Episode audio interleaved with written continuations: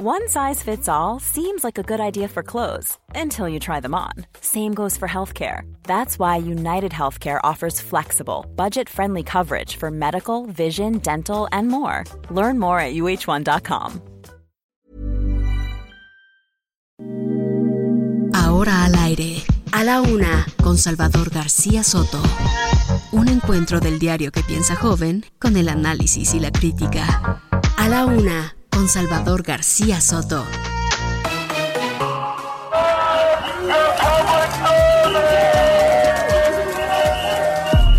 Ojalá y se regresen a clases presenciales en la UNAM y adelante a seguir con la vida eh, académica. No les va a faltar presupuesto.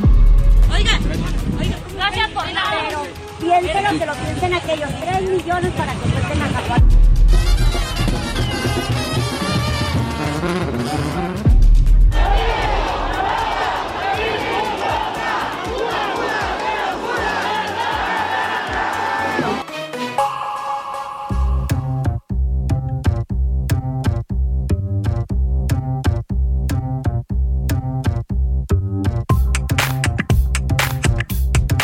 Ya es la una de la tarde en punto en el centro de la República. Los saludamos con gusto. Estamos comenzando a esta hora del mediodía a la una. Este espacio informativo que hacemos para usted todos los días a esta hora del día nos da de verdad mucho gusto y es un privilegio saludarle a través de estos micrófonos, los micrófonos del Heraldo Radio 98.5 de su FM. Transmitimos en vivo y en directo para toda la República Mexicana desde nuestros estudios ubicados en la Avenida de los Insurgentes Sur 1271 aquí en la Colonia del Valle desde aquí nuestra señal va a todo México, desde Tijuana, la frontera norte, hasta Tapachula, en la frontera sur de México. También estamos en Guadalajara, Jalisco, en Monterrey, Nuevo León, en Ciudad del Carmen, Campeche, en Colima, Colima, en Culiacán, Sinaloa, en la comarca lagunera, nos escuchan allá en la ciudad de Lerdo y a toda la comarca, por supuesto, a todos los municipios que integran esta productiva región del país. También estamos en Morelia, Michoacán, en Oaxaca capital, en San Luis Potosí capital, en Tampico, Tamaulipas,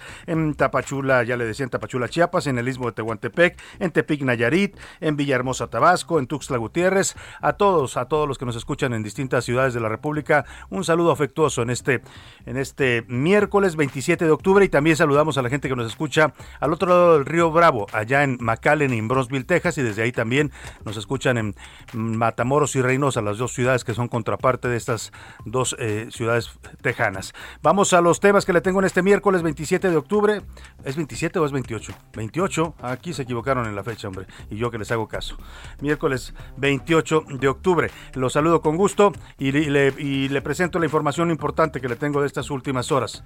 Vamos a, estar comentando con usted eh, temas importantes ocurridos en las últimas horas, pero antes quiero desearle que tenga usted todo, todo tenga, eh, pues eh, en este día, todo vaya saliendo bien para usted, que las cosas se vayan realizando tal y como las usted las ha planeado, que le salgan bien todos sus objetivos para este jueves y que y que a mí, pues eh, cualquier problema, cualquier adversidad, siempre se lo digo y se lo digo de corazón, ánimo, ánimo que tenemos todavía la mitad del día para resolver cualquier situación. Le platico los temas que le tengo en este jueves, jueves soleado aquí en la Ciudad de México. En estos momentos la temperatura, ahora se la indico, andamos por los 20, por los...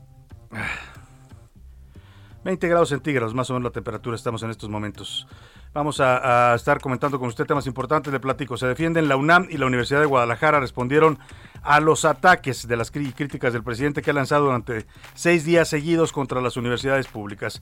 Le voy a contar también de la otra aerolínea, otra más que ya anuncia su que va a volar desde el aeropuerto Felipe Ángeles. Además de Volaris, hoy se sumó otra aerolínea. Por cierto, ayer no le fue nada bien a Volaris, anunció que iba a volar desde el aeropuerto Felipe Ángeles y sus acciones se cayeron en la bolsa. Bueno, una caída no tan fuerte, pero sí bajaron 1.38%, lo cual indica que pues no, no, no, no tomaron muy bien los mercados este anuncio de Volaris. Vamos a ver cómo le va a la que anuncia hoy, ya le voy a decir cuál es.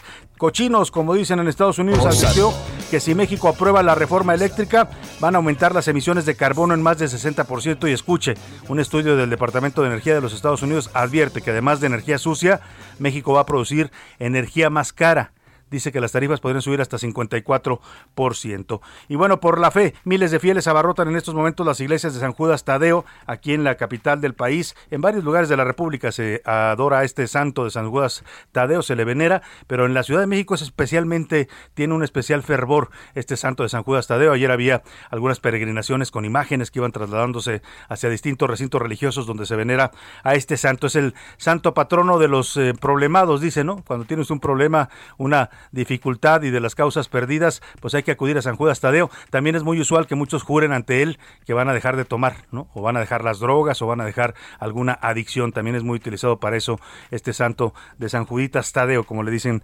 afectuosamente sus eh, fieles. Al infinito y más allá, ¿se acuerda de Buzz Lightyear? Bueno, pues más o menos le voy a platicar algo que tiene que ver con esto. Es la leyenda Enriqueta Basilio. Ahora está en las estrellas. Nombraron a un asteroide En honor de esta deportista mexicana que fue la primera mujer en cargar la antorcha olímpica en unos Juegos Olímpicos, en encender el pebetero olímpico. Lo hizo en el Estadio de México 68 y pasó a la historia por eso. La primera mujer deportista en la historia de los Juegos Olímpicos que prendió el pebetero olímpico. Además, México perdió ante la selección de Ecuador en duelo amistoso. Mire, eh, dijimos que era un partido que no levantaba ni sospechas y ni eso pudo ganar nuestra selección. Qué pena, de verdad, nos va a contar Oscar Mota. Y cuando dije lo de al infinito y más allá, creo que creí que me habían puesto el anuncio y seguramente nos lo comentará Priscila Reyes más adelante, la película de Buzz Lightyear que ya se anunció por los estudios de Pixar, este personaje tan querido de la saga de, de Toy Story, ahora va a tener su propia película donde van a contar la historia de este viajero espacial, de este guardián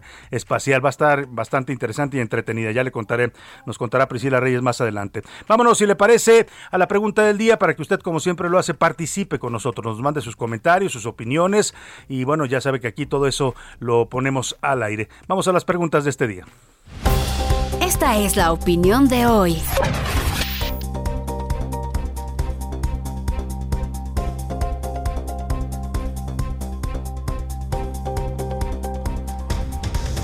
Vámonos a la pregunta. Le tengo hoy dos temas, dos temas para poner sobre la mesa. el primero de ellos, el Departamento de Energía de los Estados Unidos alertó que si se aprueba la reforma energética en nuestro país, las emisiones de carbono, es decir, la contaminación que México genera para el cambio climático, son las emisiones de dióxido de carbono a la atmósfera, podrían aumentar hasta en 65%. Además de que las tarifas de luz en nuestro país, según este estudio del Departamento de Energía estadounidense, aumentarían en más del 50%. Es decir, esto de que tendríamos energía más barata si se, si se le da todo el control a la Comisión Federal de Electricidad, según este estudio del Departamento de Energía de los Estados Unidos, que algo saben de energía, ¿eh? son uno de los países potencia en energía en el mundo. No estamos hablando de cualquier país.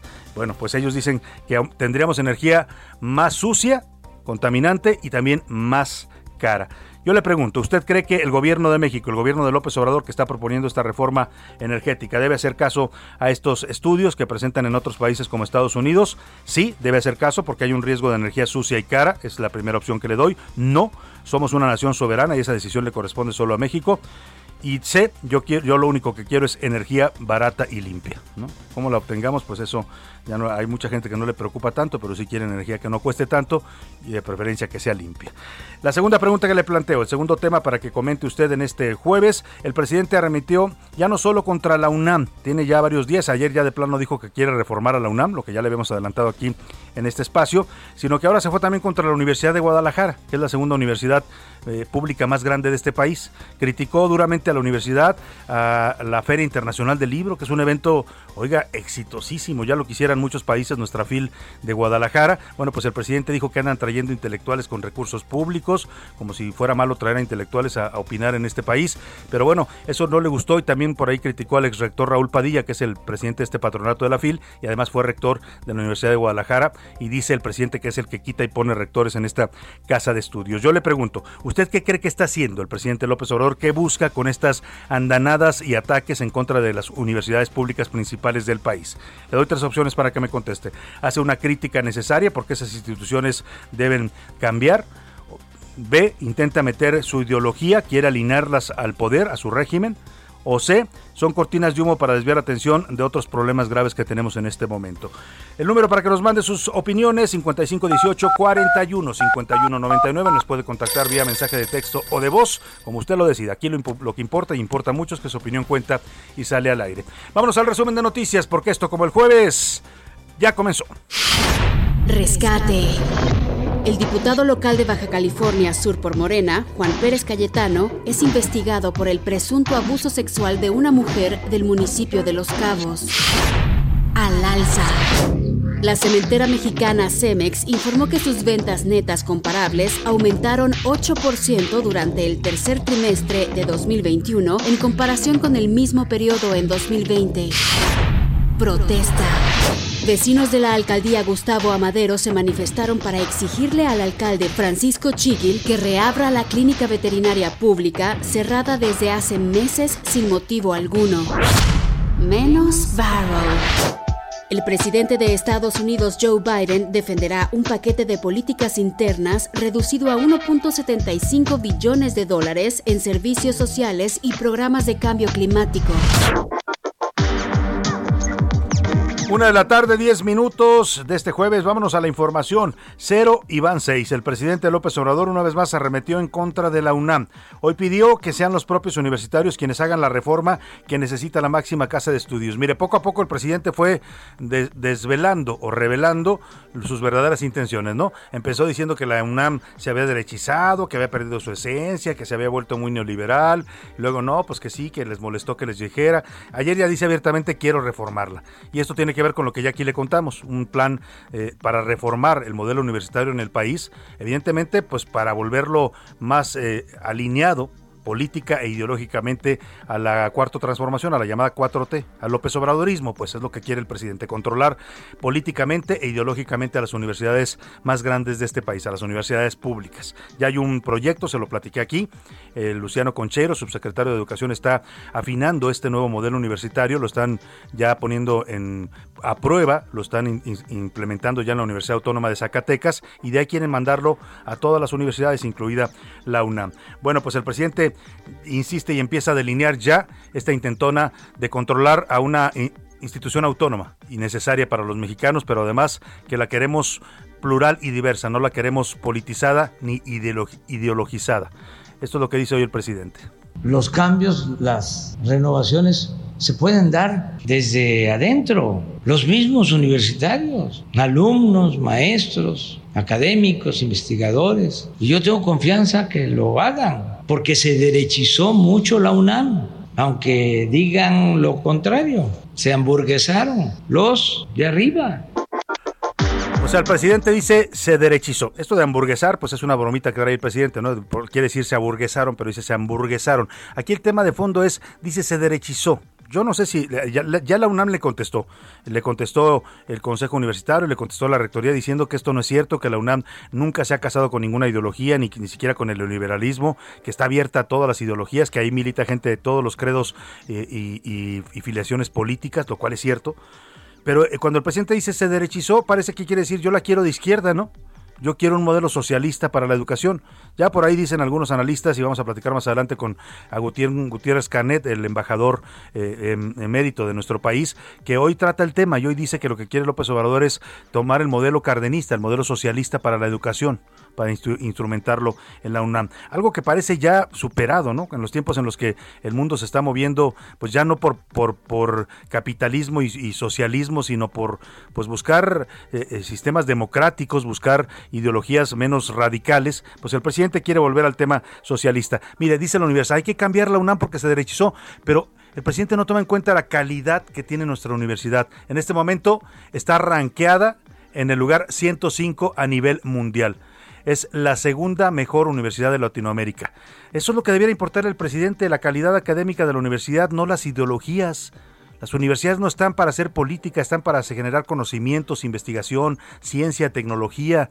Sí, eh, sí, también opiniones críticas y qué bueno que, que, las haya, pero de todas, de derecha, de izquierda, de centro, de todas. El presidente quiere una universidad solamente de izquierda, por eso está insistiendo en que se derechizó. Bueno, pues ahí está este dato. Ahora, también le pidió ahora que a los que están convocando un supuesto paro de labores, esta convocatoria que circuló en redes sociales, que nadie ha, reivindicado. Ah, hoy me decían gente de la UNAM que este UNAM social, que aparece como hashtag en esta convocatoria que piden un paro de entre 4 y 5 de noviembre, paro total de 48 horas en la UNAM, era una corriente disidente del sindicato único, del sindicato de trabajadores universitarios, del, del sindicato de trabajadores de la UNAM, pues el STUNAM, que era una corriente disidente que existió, pero que no sabían si todavía existía y si eran ellos los que estaban convocando a este paro. Por lo pronto el presidente dijo que los que están convocando a paro, pues que mejor eh, se dejen, dejen la comodidad y la desidia, así les dijo, y que mejor marchen, aunque sea en contra de su gobierno. El presidente quiere marchas, los ciudadanos decimos no más marchas y el presidente pide que marchen. Pues mejor no marchen. Escuche usted estaban convocando a un paro de 48 horas, por lo que dije, yo les propondría mejor que hicieran una marcha que se avivaran, pacífica desde luego, pero paro si no quieren estar en clases presenciales, dejen atrás la desidia, la comodidad y que aunque sea en contra de nosotros, se manifiesten manifiesten, dice el presidente. Yo ya no entiendo mucho al presidente porque cuando marchaban las feministas, cuando marchaban los grupos eh, disidentes, cuando marchaban los... No le gustaban las marchas, las criticaba, ¿no? Decía que por qué andaban marchando, que eran marchas conservadoras y marchas politizadas en contra de su gobierno. Hoy les pide a los que andan convocando paros en la UNAM que mejor marchen, salgan, marchen contra nuestro gobierno. Así dice Tonito, dice el presidente, no sé por qué el Tonito, pero bueno, así lo dijo. Y agregó que la UNAM, desde sus inicios, eh, pues eh, tiene pues el riesgo del modelo neoliberal. Ya no entendí mucho esa parte, pero vámonos Ah, perdóneme, perdóneme, es que eh, me estaba yo brincando una parte importante. La UNAM ya le contestó al presidente en una entrevista que se publica en redes sociales, eh, el de la universidad, se publicó también en la Gaceta Universitaria. Leonardo Lomelí, secretario general de la Universidad Nacional Autónoma de México, dijo que la universidad ha sido crítica desde los años 80 y que ha sido crítica con el modelo neoliberal. Él desmiente esto que dice el presidente, que la UNAM eh, se haya dejado cooptar por el neoliberalismo. Dice, nosotros hemos criticado y cuestionado también al neoliberalismo desde la universidad. Escuche usted. La universidad ha sido crítica en torno al neoliberalismo desde que se comenzó a manifestar a mediados de los años 80 en nuestro país un cambio en la política económica claramente influido por principios que hoy conocemos como neoliberales, principalmente por la deuda externa del país que ese año se nos salió de control. La universidad fue de hecho una de las primeras instituciones que advirtió sobre el cambio de rumbo de la economía mexicana y sobre las implicaciones del modelo neoliberal para México. Pues ahí está, ahí está lo que dice el secretario general de la UNAM, en una clara respuesta a las críticas insistentes del presidente López Obrador, que hoy, hoy por lo menos sabemos, ya el presidente lo, como dicen por ahí en el póker, abrió sus cartas, dijo qué es lo que quiere, pues quiere reformar a la UNAM y reformarla no para que sea mejor, o sea, no le importa la calidad académica. No, no he escuchado al presidente hablar en una sola crítica de estas que ha hecho de la calidad académica, de la formación de profesionales, de, de que tengamos mejores niveles, más gente con posgrados. No ha dicho nada de eso. ¿eh? Presidente nada más está hablando de política, que es lo único que para él parece interesarle en la vida, ¿no? Y quiere una UNAM que no se derechice, sino que se vaya hacia la izquierda. Quiere una universidad socialista, pues para que nos entendamos pronto. Que le ponga nombre el presidente y ya que abrió sus cartas, pues que nos diga claramente qué es lo que quiere hacer con la UNAM. Ya depende de, los universitarios también y de los mexicanos, porque esta es una institución que más allá de si ustedes son no egresados de la UNAM, por supuesto los que son egresados de esa casa de estudio lo dicen con mucho orgullo, pero los que no somos también sentimos a la universidad como propia, porque es una institución nacional y autónoma, que no se le olvida al presidente. Ya sabemos que para el presidente López Obrador las autonomías no significan mucho, ¿no? Todo lo que sea autónomo a él le molesta, ¿no? Por eso fue y cooptó a la CNDH, puso allá a la señora Rosario Piedra para que estuviera ahí de florero, por eso quiere fregarse al INE, quiere fregarse al Tribunal Electoral, por eso ya tiene casi en sus manos al Banco de México, quiere controlar la Corte, ya controla el Poder Legislativo. O sea, todo lo que salga de la esfera del poder de la presidencia le molesta a López Obrador. Él quiere tener control sobre todo. Es un presidente claramente, claramente autoritario, porque quiere todo el poder y todo el control para él. Ya maneja el dinero como se le da la gana, ¿no? Él decide a dónde se gasta, qué se gasta, no lo que quieran o pidan la sociedad mexicana, lo que a él le interesa acaba de fregarse a las organizaciones eh, civiles, a las que luchan por causas eh, nobles en este país, a la asistencia social, se los acaba de fregar con, los, con la miscelánea fiscal, que les quitó la posibilidad de que reciban más donativos porque redujo la deducción fiscal. Bueno, pues así, así andamos en este gobierno con estos temas. Vámonos por lo pronto a otro tema, el, el, aeropuerto Felipe Ángeles, hablando de cosas que le interesan al presidente. Esta es una de sus prioridades, el nuevo aeropuerto Felipe Ángeles. Ayer le comenté que Volaris esta empresa de aviación en México, que dice ser la más grande, pues anunció que eh, ya iba a poner vuelos desde el aeropuerto Felipe Ángeles para 2022, para marzo de 2022. Anunció un par de vuelos, uno a Quintana Roo y otro a Tijuana, saliendo de la Ciudad de México. Todavía no se sabe bien a bien cómo van a estar la cosa, pues no, no tiene certificaciones totalmente eh, internacionales el aeropuerto, todavía no hay vías de comunicación para llegar, pero Volaris ya dijo yo voy a volar. Le costó perderle en la bolsa, ¿eh? ayer el anuncio solo de esto le costó bajar 1.3 sus acciones en la Bolsa Mexicana de Valores. Bueno, pues hoy se avienta Viva Aerobús, que es otra empresa también que ha sido muy cercana al presidente López Obrador, dijo que también, también ellos van a despegar desde el nuevo aeropuerto Felipe Ángeles en marzo del próximo año. Su director general, Juan Carlos Sazúa, dijo que estos, en estos días la terminal aérea va a publicar las tarifas para operar y que después definirán itinerarios y frecuencia de vuelos. Ellos todavía no anuncian ningún vuelo concreto, pero dicen que sí van a volar. Son las dos empresas que fueron al show este que montó el presidente López Obrador en el aeropuerto Felipe Ángeles. ¿eh? Por eso no extraña que ellos ya digan que sí van a volar de ahí, porque fueron aquel show que montó el presidente cuando llevó ahí a, gente de su gabinete y algunos invitados a ver cómo aterrizaban los aviones. Eran aviones de Viva Aerobús y de Volaris. Bueno, pues ahí está el anuncio. Vamos a, ver cómo. Lo importante pues es que pues resuelvan todo lo que le tiene pendiente todavía el aeropuerto Felipe Ángeles, ¿no? Más allá de si nos gustaría o no volar de ahí, el tema es que sea un aeropuerto seguro, que tenga certificaciones internacionales y sobre todo que tenga vías de comunicación rápidas para llegar, porque ahorita ese es el problema, no hay una vía, hay una carreterita de dos carriles, si usted quiere ir al aeropuerto tiene que agarrar esa carreterita y a ver cómo le va en tráfico y en tiempo.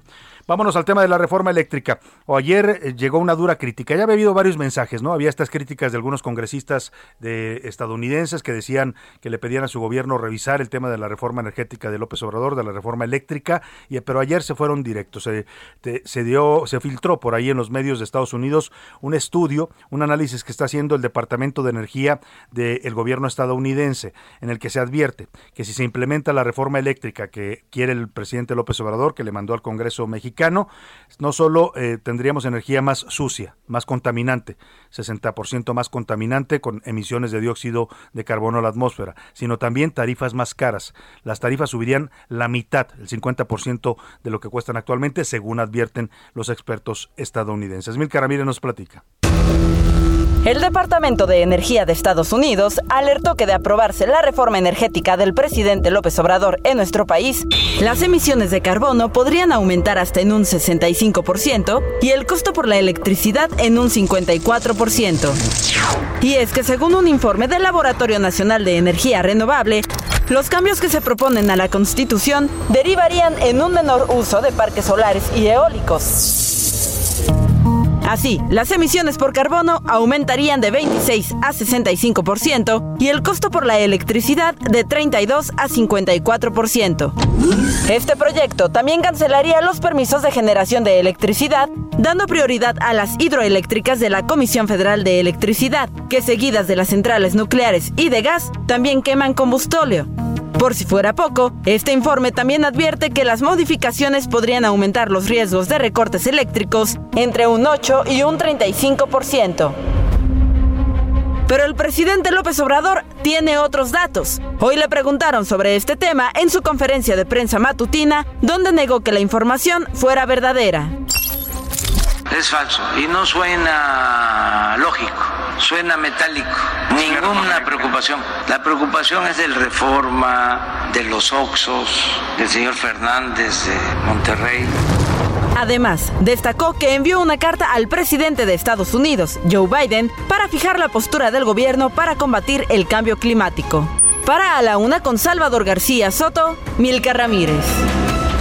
Pues ahí está, ahí está este tema importante, importante. Vamos a ver qué, qué, pues, qué reacción hay en el gobierno, porque mire, no lo está diciendo cualquier hijo de vecino, ¿eh? es el Departamento de Energía de los Estados Unidos. Y nos guste o no, esto sí, por supuesto, yo coincido, eh, el, el, manejo de la energía en nuestro país debe ser una decisión soberana. México debe manejar sus energías como mejor le convenga, no como le dicten otros países. Pero en cuestión de opiniones, pues esta es una que es bastante atendible, lo está diciendo el Departamento de Energía de uno de los países que hoy son potencia energética en el mundo, con todo y que andan un poco en crisis en estos momentos, ¿eh? en el tema energético también en Estados Unidos, pero tienen autoridad para hacer este tipo de comentarios y no lo hacen, digamos, desde el hígado, o sea, no es que estén eh, preocupados o molestos por el tema, sino que parece un análisis eh, realizado por expertos. Vamos a ir a la pausa y cuando regrese le voy a platicar, le voy a platicar sobre la veneración a San Judas Tadeo, que está en estos momentos en pleno en toda la ciudad. Ayer había peregrinaciones desde la madrugada, vimos a mucha gente que se trasladaba a los eh, pues a los santuarios donde se venera a este santo de las causas difíciles. Vamos a platicar con nuestros compañeros que andan por ahí en las peregrinaciones en las iglesias de San Judas Tadeo. También platicaremos mm, de otros temas importantes más adelante. Es que acompáñeme, le voy a decir también que respondió la Universidad de Guadalajara al presidente López Obrador. Le respondieron fuerte, muy fuerte al rector Ricardo Villanueva. Vámonos con música. Sara Barel, Barelis se llama, esta canción se llama Brave para todas las mujeres que luchan contra el cáncer de mama.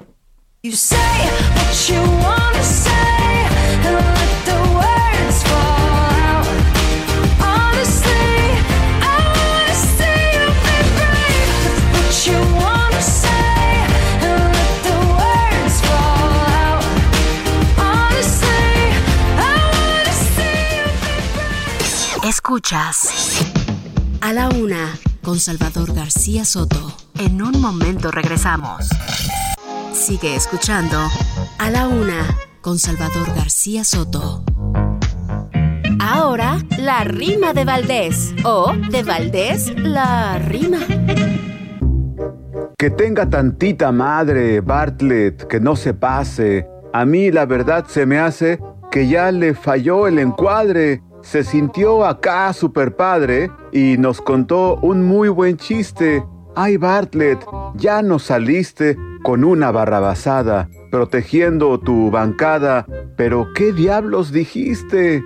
La caída del sistema, ¿se acuerdan del patatús? Según el Lord de la Luz en aquel oscuro tema, él no fue el del problema, eso fue, según el tipo, y lo digo, y me da hipo, Amaciato en Tres Salinas y alguien más, ni te imaginas, entre el pan, casi me agripo. Hay de cinismo a cinismo, pero él sí se voló la barda. Que la sangre no nos arda, ahora sí que por lo mismo. ¿Será que el proteccionismo de su tocayo lo taime? ¿O será que tiene Alzheimer y si te vi ni me acuerdo? Pero no hay que estar muy cuerdo, ya no habrá ni quien lo calme. Me han clavado en la pared contra la espada, he perdido hasta las ganas de llorar. Pero estoy de vuelta, estoy de pie y bien alerta, eso del cero a la izquierda no me ve.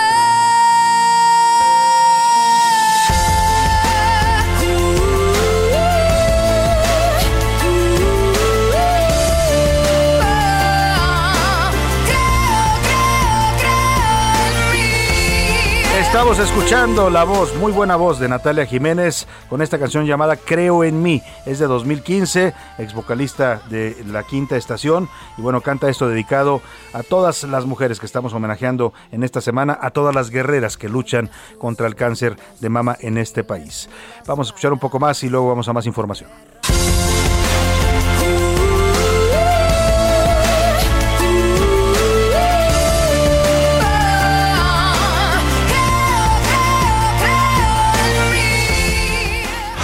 Una, con Salvador García Soto.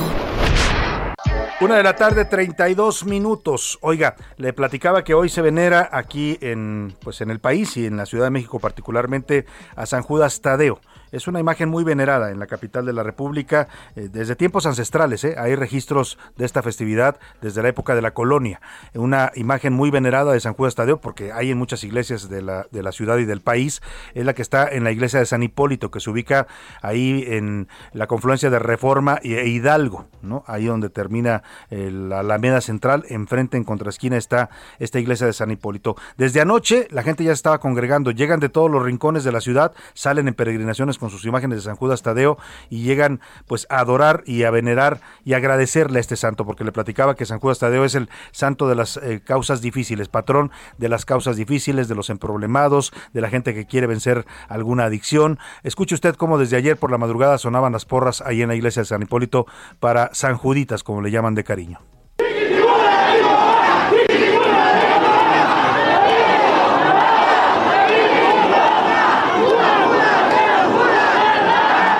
Bueno, como ya estamos en semáforo verde, pues hay acceso libre a esta iglesia de San Hipólito. No solo la iglesia, todo lo que es la calle de la avenida Hidalgo se llena de gente. Se calcula que 90 mil personas van a asistir hoy a esta festividad religiosa. Vamos contigo, Gerardo Galicia, que te encuentras ahí en la iglesia de San Hipólito, eh, presenciando este fenómeno religioso que se repite año con año. Cuéntanos, muy buenas tardes.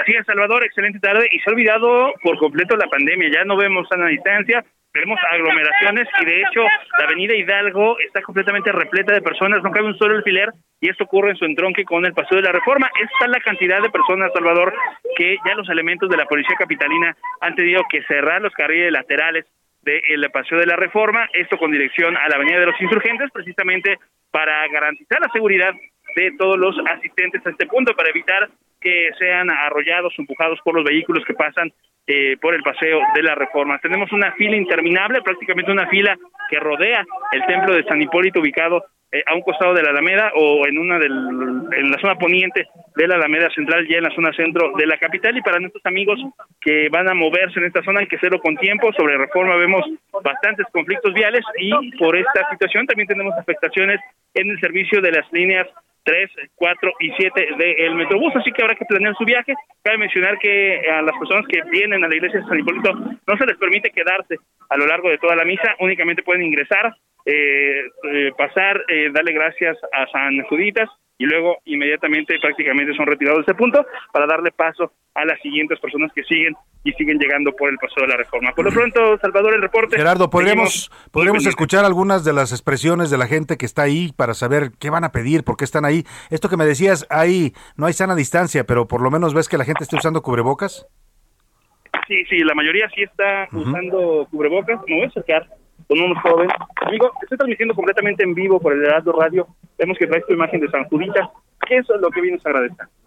Una manda. ¿Una manda? Sí. ¿De, qué es? ¿Podemos saber? No. ¿Me regalas tu nombre? Javier. Muchas gracias, Javier. Bueno, no, comenta que no... No, se puede decir al aire, ¿no?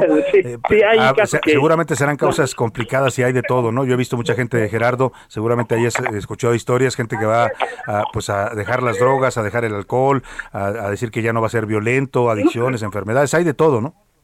Sí, sí, por la mañana platicábamos con un señor que venía a dar gracias, eh, que salió del reclusorio, que se le permitió salir del reclusorio y por ese motivo venía eh, caracterizado como San Judas Tadeo, prácticamente vestido igual que la imagen Salvador. interesante. Bueno, pues todo un fenómeno lo que ocurre hoy eh, en todos los 28 de octubre ahí en San Judas Tadeo, en la iglesia de San Hipólito. Vamos a estar muy atentos. Gracias por tu reporte, Gerardo. Buena tarde. Seguimos atentos. Hasta luego. Pues ahí está este fenómeno religioso. Usted es eh, seguidor, adorador eh, o, devoto, se dice la palabra correcta es devoto de San Judas Tadeo. Platíquenos, ¿no? si, si, le ha hecho algún algún milagrito, algún favor, algún lo ha sacado de algún apuro, porque mucha gente recurre a estos a estas imágenes. Toda una tradición la de los santos en México, ¿eh? y este es uno de los más venerados, pues cuando tiene problemas, cuando tiene alguna dificultad, cuando necesita ayuda que siente que no puede solo. Vamos a otro tema. Eh, voy a platicarle hoy lo que ocurrió en el estado de Guerrero. Fíjese que el fiscal general de justicia de Guerrero, Jorge Suriel de Los Santos Barrila, presentó su renuncia al Congreso local. Él todavía tenía varios años en el cargo, había sido electo por varios años más, pero decidió renunciar de manera irrevocable. En un documento que envió la presidenta de la mesa directiva del Congreso local, la priista Flora Ñorbe Ocampo, este fiscal, Jorge Suriel, pues dice que ya no quiere estar en el cargo. ¿Qué fue lo que pasó? Cuéntanos, Carlos Navarrete, allá en Guerrero, ¿por qué renunció el fiscal? Buenas tardes. Salvador, buenas tardes, buenas tardes al auditorio. Efectivamente, comentarte que argumentando motivos personales, porque Suriel de los Santos Varela renunció al cargo de titular de la Fiscalía General del Estado a partir del próximo 15 de noviembre.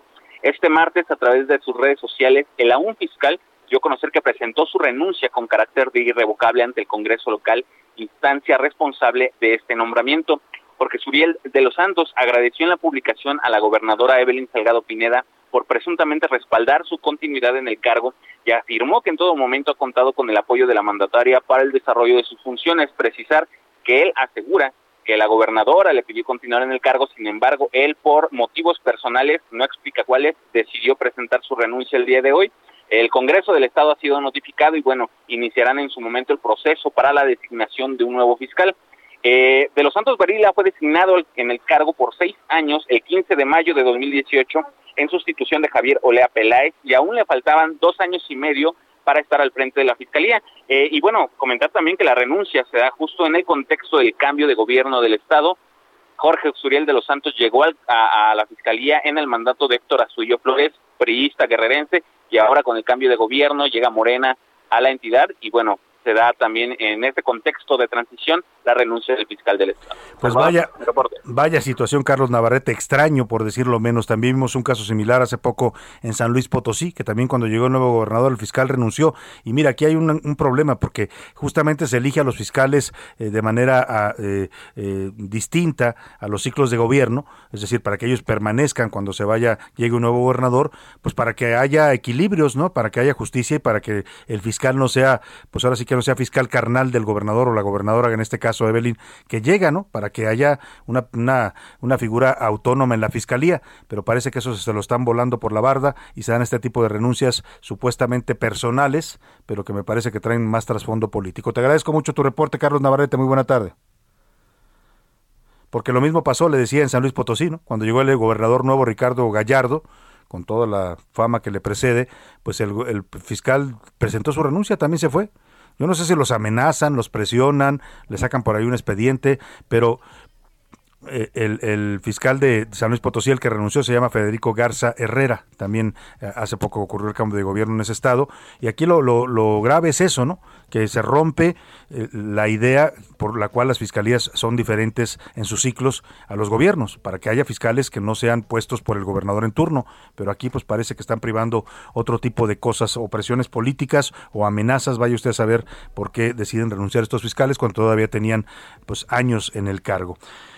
Vamos a otro tema. Ya le platicaba hoy que el presidente en su cruzada, que ya comenzó contra las universidades públicas de este país, a las que quiere controlar, a las que quiere eh, pues llevar hacia la izquierda, hacia el modelo socialista, porque no se puede decir de otra manera, pues está arremetiendo contra todas, ¿no? Primero empezó con la UNAM y ahora siguió con la Universidad de Guadalajara. Ayer cuestionó a la UDG por su Feria Internacional del Libro. Mira, está considerada esta feria como uno de los eventos literarios más importantes en el mundo, en la industria editorial y en la cultura se le considera el evento más importante de América Latina y rivaliza, compite ya con la Feria de Frankfurt, que es considerada la más antigua en la industria editorial. Pero al presidente no le gusta y dice que como la maneja el patronato, el ex rector Raúl Padilla, pues que ahí hay cosas raras, dice el presidente, que porque traen intelectuales y los invitan, como si fuera malo traer intelectuales a este país, este país necesita nutrirse de todo tipo de opiniones, ¿no? Eh, mire, a ver, para que me entienda usted, hace la crítica a la FIL y luego se lanza contra Raúl Padilla. Dice que es el, cacique ahí en la UDG que pone y quita rectores. Eh, pero yo me pregunto, ¿qué quiere el presidente? ¿No le gusta la FIL de Guadalajara, que es un evento respetado en todo el mundo? Además, autofinanciable. El presidente se equivoca cuando dice, usan recursos públicos para atraer a intelectuales. No, ayer nos explicaba el rector de la UDG y ahora le voy a poner un resumen de esa entrevista que le realizamos ayer por la noche en las noticias de la noche a Ricardo Villanueva, rector de la UDG, que la, FIL es autofinanciable, o sea, genera sus propios recursos y con sus propios recursos se pagan los costos. Nos decía además, no le pagamos nunca a un intelectual cuando viene y han venido premios Nobel han venido literatos de todo el mundo, eh, eh, eh, críticos, ensayistas, no les pagan, les invitan, pues sí, les dan el boleto de avión y les pagan el hospedaje por cortesía, pero no cobran por venir a dar conferencias en la FIL. Pero bueno, yo me preguntaba, ¿no le gusta al presidente de la FIL, que es un evento valorado y respetado en todo el mundo?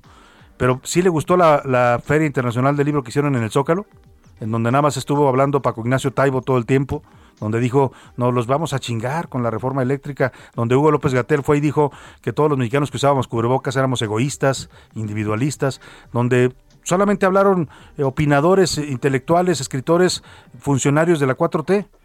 Eso es lo que quiere el presidente, eso entiende como una feria internacional del libro, un evento también partidizado, ideologizado. Bueno, el caso es que pues esta, estas críticas del presidente ayer a la UDG, a la Universidad de Guadalajara, merecieron una pronta respuesta. Ayer por la tarde sesionó el Consejo General Universitario y le contestaron y le contestaron fuerte al presidente. Mayeli Mariscal, te saludo con gusto allá en Guadalajara. Buenas tardes. Ante los señalamientos y ataques a la autonomía de la Universidad de Guadalajara, así como al papel que desempeña el rector general Ricardo Villanueva Lomelí y otros actores de la Casa de Estudios como Raúl Padilla, el Consejo General Universitario aprobó por unanimidad que se redacte un pronunciamiento dirigido al Ejecutivo Federal y al Ejecutivo Estatal a fin de exigir respeto. El Consejo de Rectores será quien redacte el documento según lo acordado en la sesión de este miércoles, en la que el propio Villanueva Lomelí dijo que más allá de las visiones políticas debe respetarse al máximo órgano de gobierno de la Universidad de Guadalajara y que su función será siempre el velar por los intereses universitarios como rector de la Casa de Estudios. Añadió que él escucha a muchas personas a fin de tomar decisiones, como el propio Raúl Padilla, a quien se ha señalado de ser quien manda en la Universidad de Guadalajara, pero cuya función consiste en dirigir la Feria Internacional del Libro, la cual se ha posicionado a nivel internacional como un máximo foro de difusión cultural. Además, lamentó que se reduzca a decir que una sola persona manda en la Universidad de Guadalajara, porque decirlo es atentar en contra de miles de mentes y de las mentes más brillantes de Jalisco. Adicionalmente, a los miembros del Consejo General Universitario les dijo que no tenía nada de qué avergonzarse y que es el máximo órgano de gobierno a quien obedece. Y además dijo que estas declaraciones del presidente Andrés Manuel López Obrador y del gobernador Enrique Alfaro Ramírez de denostar y reducir a quienes toman decisiones, incluido él mismo como rector general, deben de acabar. Para la una con Salvador García Soto desde Guadalajara, Mayeli Mariscal. Bueno, pues ahí está la reacción fuerte de la UDG y mire, para completar esta reacción, ayer hablamos en las noticias de la noche, le recuerdo que también esta propuesta informativa está en televisión, nos puede usted ver todas las noches de 10 a 11 de la noche en las noticias de la noche por Heraldo Televisión, es el canal 10 de su televisión abierta aquí en el Valle de México, también en Guadalajara estamos en el canal 10 y creo que en el 10 de Guadalajara, canal, televisión abierta y también en el 8, 88.1 nos encuentra también ahí en nuestra transmisión en vivo. O nos puede seguir también por Easy, por Sky, por Axtel o por internet, también como nos ve aquí en radio. Saluda a toda la gente que nos está viendo a través de las redes sociales, de Twitter, de Facebook. También el noticiero se transmite por redes sociales. Bueno, conversamos con Ricardo Villanueva Lomeli. Él es el rector de la Universidad de Guadalajara. Entre otras cosas, nos dice pues que el presidente López Obrador no solo desconoce a una universidad como la UDG, que es una universidad que ha crecido en todo el estado de Jalisco, que ha ido hasta los municipios más lejanos, ha llevado facultades para que los jóvenes estudien, hasta la zona birrárica, nos dijo, tiene una facultad donde atienden a los, a los huicholes, a los jóvenes huicholes, tienen ya doctorados en esa zona del estado, eh, eh, atienden a la, población más de más escasos recursos en Guadalajara y en, todo el estado de Jalisco y decía, bueno, el presidente no conoce y nos está criticando, critica la FIL, que es un evento pues que ya quisiera cualquier país del mundo, cualquier estado de la República, eh, en fin, hay una respuesta fuerte y el, rector de la Universidad de Guadalajara nos anduvo por las ramas y nos dijo, sí, lo que quiere el presidente es control político sobre las universidades, pero nosotros vamos a defender nuestra autonomía. De paso, de paso contesta también a de que dice él, nuestro eh, su, jefe, su único jefe en la Universidad de Guadalajara es el Consejo General Universitario y no Raúl Padilla López como sugiere el presidente. Escuchemos parte de esta entrevista con Ricardo Villanueva, rector de la UDG. Escuchábamos este posicionamiento que, emitió usted el día de hoy después de esta reunión del Consejo Universitario. Una respuesta fuerte, rector, la que se da desde Guadalajara a los señalamientos hoy del presidente y también del gobernador Enrique Alfaro. Sí, bueno, yo lo primero que, sí debemos decir es pues, que debe de haber un respeto al Consejo General Universitario, que es el que pone y quita rectores, eh, eh, no como lo comentó el presidente, que es, la, es mi jefe, es la máxima autoridad, es el órgano de gobierno de la universidad. Y, y bueno, pues lo que sí pedimos es el respeto. Creer que las universidades públicas somos instituciones neoliberales, pues verdaderamente es lamentable, ¿no? Eh, si, fuimos las víctimas del modelo neoliberal que no le apuesta a la educación pública. El 56% de nuestros alumnos pertenecen a las familias que menos ingresos tienen en Jalisco.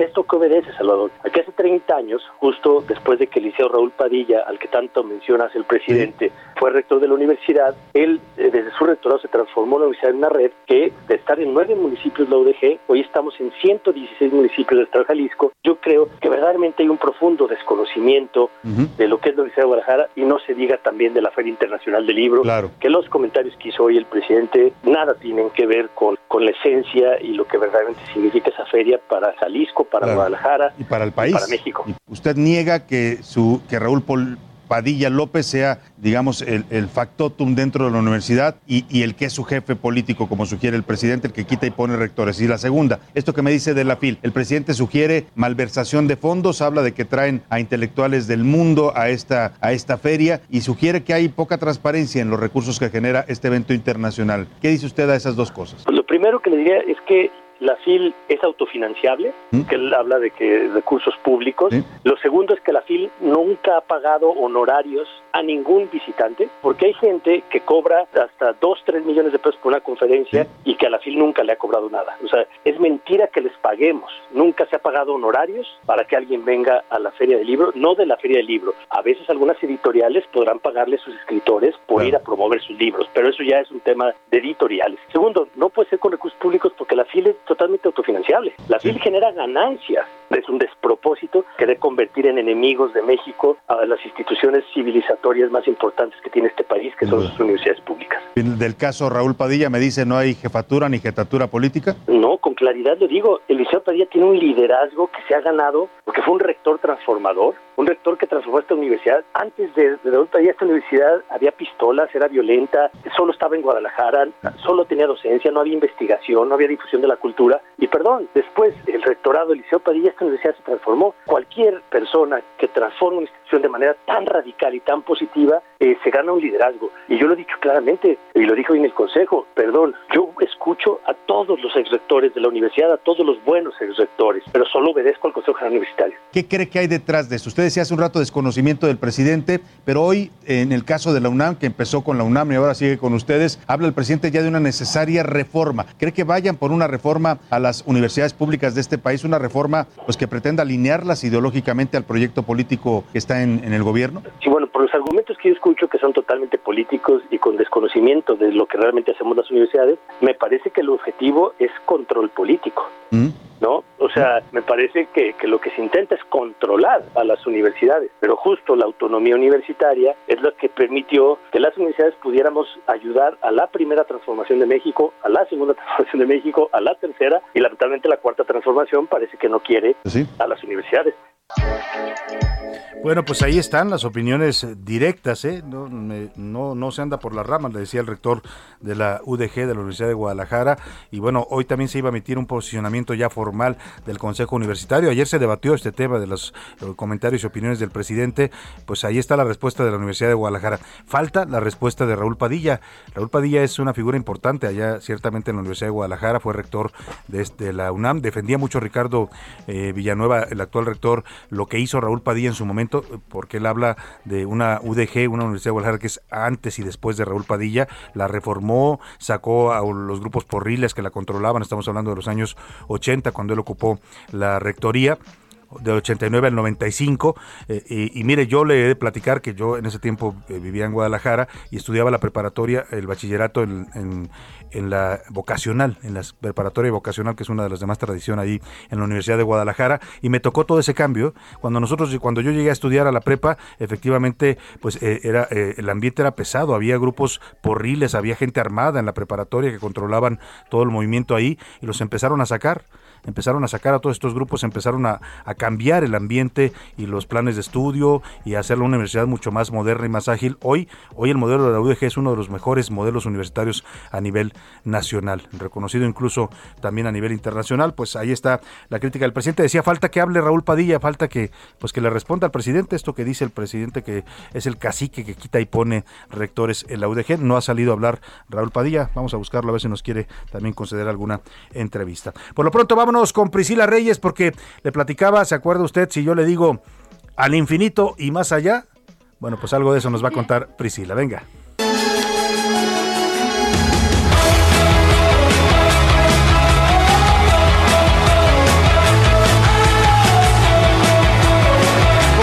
Priscila, buena tarde, Muy bienvenida. Bien, Salvador, gracias. Oye, esta canción que estamos escuchando es de los Killers, se llama Spaceman, porque vamos a hablar de un hombre del espacio. Bien lo dijiste, al infinito y más allá. Fíjate que muchas, más bien, muy pocas veces sucede que en una película como Toy Story, Ajá. te enamoras no del personaje principal, sino de otro, como pasó con Buzz Lightyear, sí, claro. ¿no? Y entonces nos encantó también ver películas que trataban sobre él y sobre el malvado eh, emperador Zurg y todo eso. Pero hay una notición que ustedes no saben, se los quería dar ayer y no me dio tiempo. Ya no alcanzó Les voy a traer poner- escuchen, ayer. escuchen esto, escuchen esto. Sí, listo. Dinámica, listo. Ya, preparado. Comienza presurización de la cabina. Nos preparamos para la ignición. Eso que están escuchando, Salvador, es el tráiler de una película que viene de Buzz Lightyear, pero le voy a decir algo. Se va a llamar Lightyear y no es Buzz el juguetito, es Buzz humano. O sea, es el personaje, su historia, pues. Exacto, del que se basaron para hacer al muñequito. Y no, bueno, te pone la piel chinita cuando lo ves porque dices, no puede ser, sí existió. Entonces estamos viendo imágenes en donde él se está subiendo supuestamente a una nave en una misión muy difícil y llega a un planeta solitario y a- al parecer va a tener enemigos y aquí es donde los fanáticos dicen, ¿quién será su enemigo? ¿El emperador Zurg acaso? Que es el que siempre El dice. malvado emperador Zod. Ahora, una de las cosas hermosas que se ha revelado, ustedes saben que en las versiones originales primero empiezan, pues como se va a hacer en Estados Unidos, en inglés. Entonces, no va a ser Tim Allen, que es el que siempre hace la voz en las películas de Toy Story, sino va a ser nada más y nada menos que el Capitán América, Chris Evans. Chris Evans le va a dar su voz a Buzz Lightyear. y la gente lo está celebrando porque la verdad él es una persona muy, un actor muy carismático y entonces parece que va a quedar, pero como anillo al dedo, Salvador. Muy bien, pues buena noticia sin duda para todos los que son fans de, de Toy Story, de toda una generación que creció Así con Toy es. Story, ¿no? Verano de 2022 es cuando vendrá esta película. Vámonos, Priscila, a la pausa y regresamos a la segunda hora de A la Una con más música para las guerreras contra el cáncer de mama.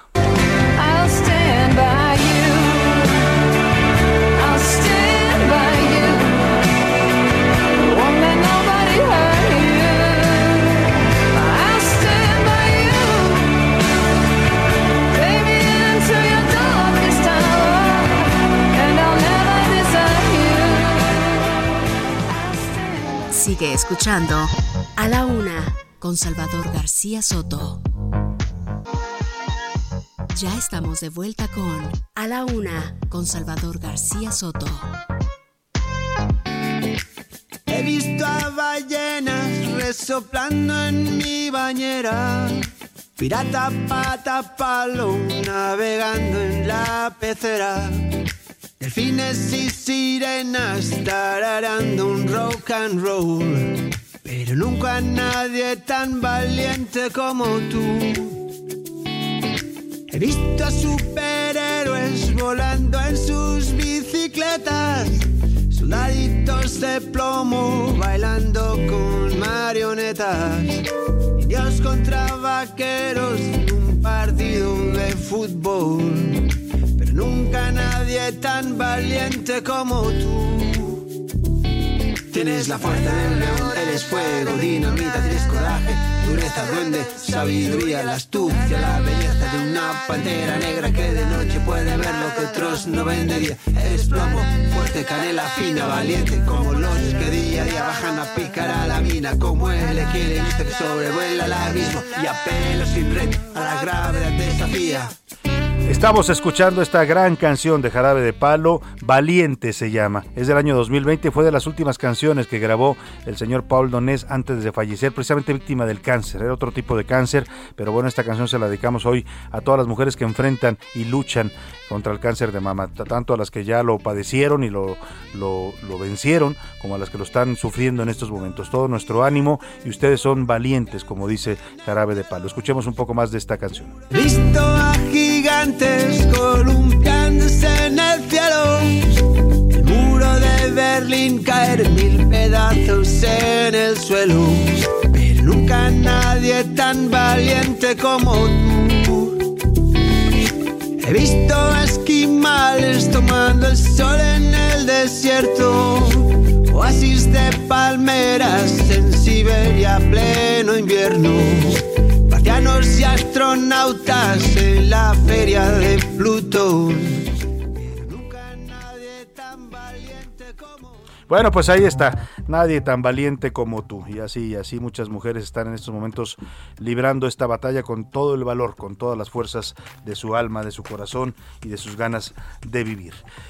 Vamos a los temas que le tengo en esta segunda hora. Ya son las 2 de la tarde en punto en el centro de la República y nos da mucho gusto saludarle. Vamos a la segunda hora de A la Una. Tenemos todavía mucha información, muchas historias, muchas entrevistas, temas para compartir con ustedes. Estaremos hablando de asuntos importantes, por ejemplo, el tema del tabaquismo en México, algo que se está discutiendo en estos momentos en el Congreso de la Unión. Vamos a tener un derecho de réplica con el comisionado para la atención de víctimas de la línea 12 de aquí del gobierno de la Ciudad de México. Ayer estuvimos hablando con un, el abogado de 20 familias que cuestionaba la actuación de este comisionado, decía que andaba pues eh, presionando a la gente para que no, no demandaran y para que se arreglaran directamente con el gobierno y no con sus abogados. Vamos a tener, nos ha pedido el comisionado un derecho de réplica para dar su versión sobre esta historia. También vamos a platicar del sexto día de la caravana migrante en Chiapas, mire, contra viento y marea, contra un clima eh, y un calor abrasador, contra la persecución, el asedio de la Guardia Nacional que está deteniendo a varios en el camino, sigue la caravana migrante eh, por Chiapas. Algunos los detienen y los regresan a Tapachula, pero pues la fuerza, el ánimo, la esperanza, lo que los mueve a venir acá a la Ciudad de México se mantiene y ahí continúan varios todavía caminando. Vamos a ir hasta Chiapas para ver cómo va avanzando esta caravana de migrantes. También le platicaré que el presidente López Obrador le ofreció protección a Mario Aburto. Le dijo que si revela otra versión del caso Colosio, además su gobierno eh, pues eh, rechaza que Aburto esté incomunicado. Le dijo que si, si, que si da un testimonio y que diga la verdad, pues que le puede dar, eh, lo- puede ser testigo protegido. Y es interesante el ofrecimiento del presidente, aunque yo no sé si, si, en, si en estas, si a estas alturas se pueda reabrir un caso que habría que consultar a los especialistas, pero ayer nos decía Iñaki, Iñaki Blanco, eh, eh, eh, abogado penalista y ex procurador de Guerrero, que había delitos que ahí que ya prescribieron, ¿eh? o sea, ya no podrían volver a ser juzgados, eh, pero el presidente dice que quiere pues ofrecerle un trato a Mario Aburto. Vamos a platicar también de los impuestos sobre el tabaco, ya le decía, qué temas hay sobre el tema de los impuestos a los cigarros, mucha gente que fuma pues le interesa este tema porque eh, le cargan los eh, diputados siempre eh, y el gobierno, sobre todo la Secretaría de Hacienda, los impuestos al tabaco y pues la gente que fuma sí le impacta directamente en sus finanzas. Ya vamos a platicar también de este asunto. Por lo pronto, como siempre a esta hora del día ya están conmigo aquí en la mesa José Luis Sánchez y Priscila Reyes. Bienvenidos, ¿cómo estás José Luis? Salvador García Soto, Priscila Reyes, Hola, bonito jueves, bonito Y hoy jueves. saludé primero a José Luis porque Priscila acaba de estar aquí Ya ya salí con yo. nosotros. Un ¿Cómo abrazo, estás? queridos Radio Escuchas. Muy bien, Salvador, muy contenta. Bienvenidos ambos. Vamos a las preguntas que hoy formulamos. José Luis Sánchez, ¿qué preguntamos a nuestro Así es, auditorio? hoy hicimos dos preguntas. Eh, la primera de ellas es sobre el Departamento de Energía, esta advertencia que hace al gobierno mexicano en caso de que se apruebe la reforma eléctrica. Dice que sería una energía 65% más sucia y además encarecería en más del 50% la generación de luz. Y también la segunda pregunta que hicimos fue sobre las universidades, esta andanada del presidente en contra de las universidades. ¿Qué, opina- públicas, ¿qué ¿no? opinaba usted? Eh, ¿Es una crítica porque esas instituciones están podridas, intentan meter su ideología o simplemente son cortinas de humo para desviarse de los temas verdaderamente importantes? Y del como dijera don Francisco, ¿qué dice el público? ¿Qué dice el público? Salvador, saludos, Priscila y José Luis. No le hagan Saludos. caso ya al presidente, escándalo. Yo soy egresado de la Universidad de Guadalajara y Raúl Padilla López fue y es una gran persona y todos los rectores. Ujú. AMLO no tiene ni la mínima idea qué es la UG, es un ignorante en toda la expresión de la palabra. La ya UDG. tírenlo de el loco, dice.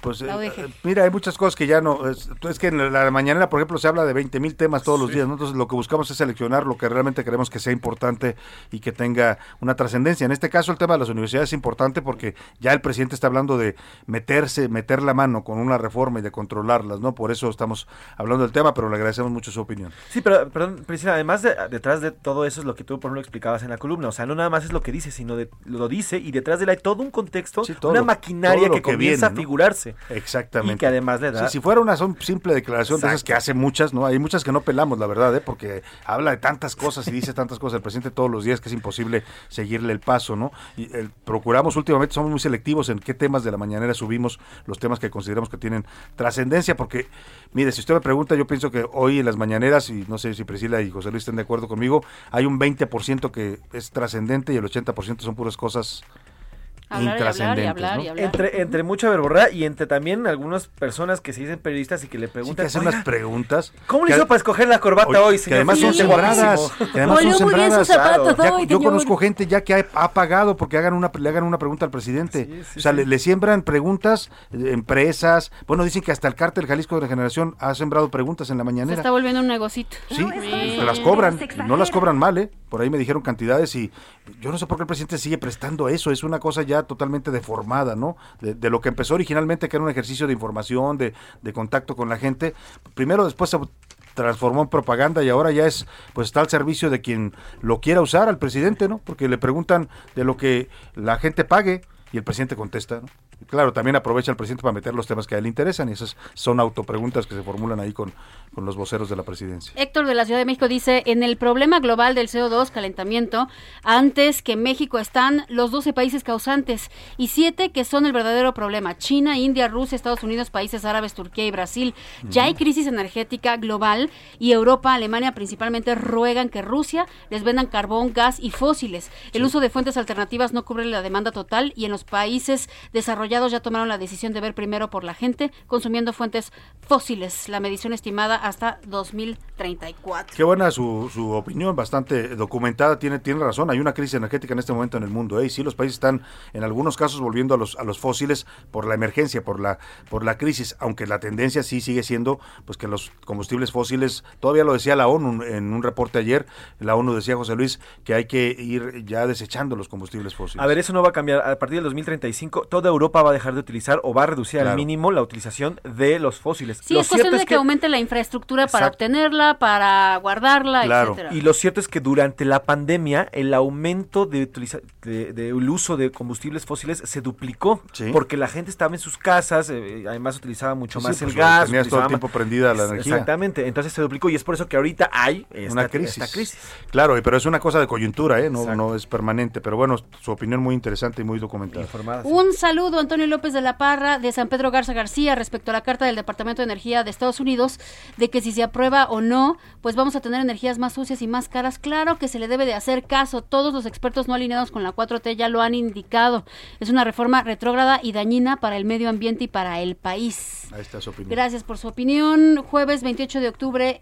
21 Istmo de Tehuantepec, 32 grados. Ok, gracias. Ah, ya tiene Nos están- 32 grados. Haces que el- es Calor, calurosito, ¿eh? oye. Calor. Sí, no, bueno. Pero bueno, ¿eh? ¿qué me dices? En el norte andan a 39, a 40. ¿no? no, no, Chiapas, que ahorita vamos a ir, la caravana está caminando a 36 grados centígrados. Terrible, Ahorita vamos a ir terrible. para allá. Sí, calorcito en buena parte Aquí de la hasta aquí hay un poquito más de calor, 23 grados centígrados. Eh, que pero aquí, aquí es, que, mira, es muy curioso, ya lo hemos dicho, ¿no? Pero cuando, tú- cuando la gente de, los estados de la República escucha a un capitalino, eh, a un chilango decir, ay, es que tenemos mucho calor, ¿cuánto tienen? 28 grados. Ay, ¿qué les pasa?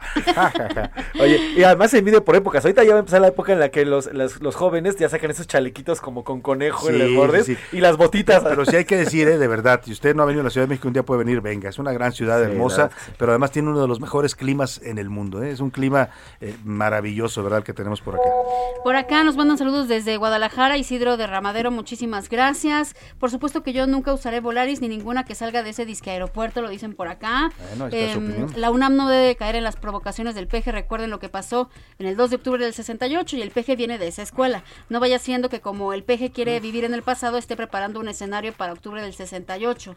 No lo firma, Uf. pero gracias por su Qué por fuerte su comentario. Alguien me decía ayer que, que veía alguna relación, ¿no? Decía, decía Echeverría cuando era eh, secretario de Gobernación, eh, pues de, de Díaz Ordaz, él era el secretario de Gobernación, el que manejaba la política, decían, él fue el que armó todo el conflicto ahí con la UNAM para luego ofrecer la solución, ¿no? Lo resuelve y luego se hace candidato a la presidencia. Y ya sabemos cómo lo resolvió, ¿no? Con una matanza de estudiantes en Tlatelolco. Así es que, pues espero que no haya similitudes con esta ocasión, pero siempre es peligroso, lo que dice nuestro escucha tiene razón, siempre es peligroso. Yo le decía, las universidades públicas en este país siempre son pradera seca.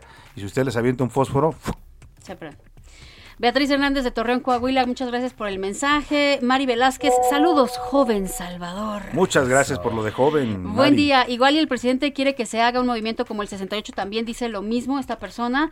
Eh, Salvador, buenas tardes, soy José Luis Guzmán, te escribo desde Guadalajara. Gracias, Qué pena ese José señor Luis. que vive en Palacio, ya se hamburguesó, nomás promueve la división. Qué pena. Oye, yo, si yo fuera de, de- de una marca de, o de marketing, de Ya una lo hubiera marca de- usado, Ya usado, ya hubiera pero usado sí. Ven y hamburguésate aquí. Ven y hamburguésate con nosotros. Hamburguésate, sí, Hamburguesas claro. del 2 por 1 Señores de las hamburguesas se están, se están alentando, ¿eh? Se están alentando. Mm, eh, somos una nación libre y soberana y ellos contaminan más. Estoy de acuerdo con los comentarios del presidente. De hecho, muchos ejecutivos universitarios se han salvado de que les pongan el guante, caso estafa maestra. Derechizados a favor de antiguos ejecutivos y con respecto a Guadalajara, pues tiene razón. El tal paro de la UNAM es pura fanfarronada, lo dicen por acá. Ahí está su opinión. Gracias por, por comentarnos. Arroba S García Soto, ahorita mismo les voy a decir, mientras los invito a que también nos sigan en Instagram, eh, soy Salvador García Soto, ahí subimos además, Salvador, parte de las de las entrevistas que haces en la noche. Ahí subimos. No hago bailecitos y esas cosas. un día de estos voy a hacer un bailecito y lo voy a subir ahí a Instagram. Bueno, bueno, bueno, ya platicaremos lo que hiciste con Sergio Mayer. Sí bailaste la bolita que te subí te baja, pero eso fue una entrevista. Ah, claro, una entrevista que le hicimos a Sergio ¿Bailaste, Mayer en televisión. Sí, Bailamos la bolita. ¿Y Es que le dije que me enseñara a bailar los pasos originales de Garibaldi. Arroba S. García Soto sobre el tema de la UNAM y las universidades. El 58.1% dice que son cortinas de humo para evitar los temas primordiales del país. El 33.8% dice que quiere meter su ideología en las universidades. Mientras el 8.1% dice que solo son críticas normales. Sobre el tema de la reforma energética y la advertencia que hace Estados Unidos, el 33.3% dice que sí, que sí hay energía sucia. El 10.6% dice que no, que somos una nación soberana y no tiene que hacer caso. Y el 56%, que es la mayoría, dice queremos energías limpias y baratas. 56% es lo que le importa a la gente. Arroba ese García Soto. Ahí, bueno, subimos además de la información todo lo que vamos este, publicando. Muchas gracias, muchas gracias, José Luis. Vámonos rápidamente al cotorreo informativo. Ya llegó la hora. ¿La hora de qué? La hora del cotorreo informativo. Vamos al cotorreo. ¿Quién nos traes este- hoy, José Luis Sánchez? Abro, el día de hoy. Corría el año del 2004 cuando un joven, Mark Zuckerberg, allá en Cambridge, Massachusetts, creaba una Oh de las my redes- God, Cambridge, Massachusetts. Cambridge, Massachusetts. Alright, yeah. Creaba una de las redes sociales más importantes y que le ha dado un giro a la relación virtual a través de, eh, las, de la Oye, internet. le dio un giro a todo, a las relaciones todo, entre los seres humanos, a la comunicación, a mil A cosas. todo eso eh, le dio, le dio un giro total. Y bueno, después de todas estas, estas dos décadas que ya ha funcionado Facebook y en la que ha entrado a diferentes polémicas, diferentes críticas, incluso ha llegado hasta el Senado de los Estados Unidos acusado de haber eh, eh, eh, pues, Por robo Prestado de información. filtrado Haber filtrado información de sus usuarios para sus fines usuarios. políticos. Bueno, pues hoy, después de prácticamente dos décadas de esta red social, anuncia el señor Mark Zuckerberg, porque ya es un señor, ya no es un jovenzuelo, que va a cambiar de nombre. Se va a llamar a partir de ahora Meta. Así tal cual. Facebook ya no se va a llamar Facebook. La empresa Qué Facebook feo. se va ¿Cómo a va a llamar decir el presidente López Obrador. Facebook? No, no, ya Ah, no se va a llamar Meta. Mete. Meta. Bueno, esa sí, Meta. meta está más fácil de Se va a llamar Meta, ya no se va a llamar Facebook. ¿Y esto por qué? Bueno, pues un poquito para aplicar el borrón y cuenta nueva por los escándalos que ya les decía, pero también porque viene una revolución supuestamente en las redes sociales del metaverso.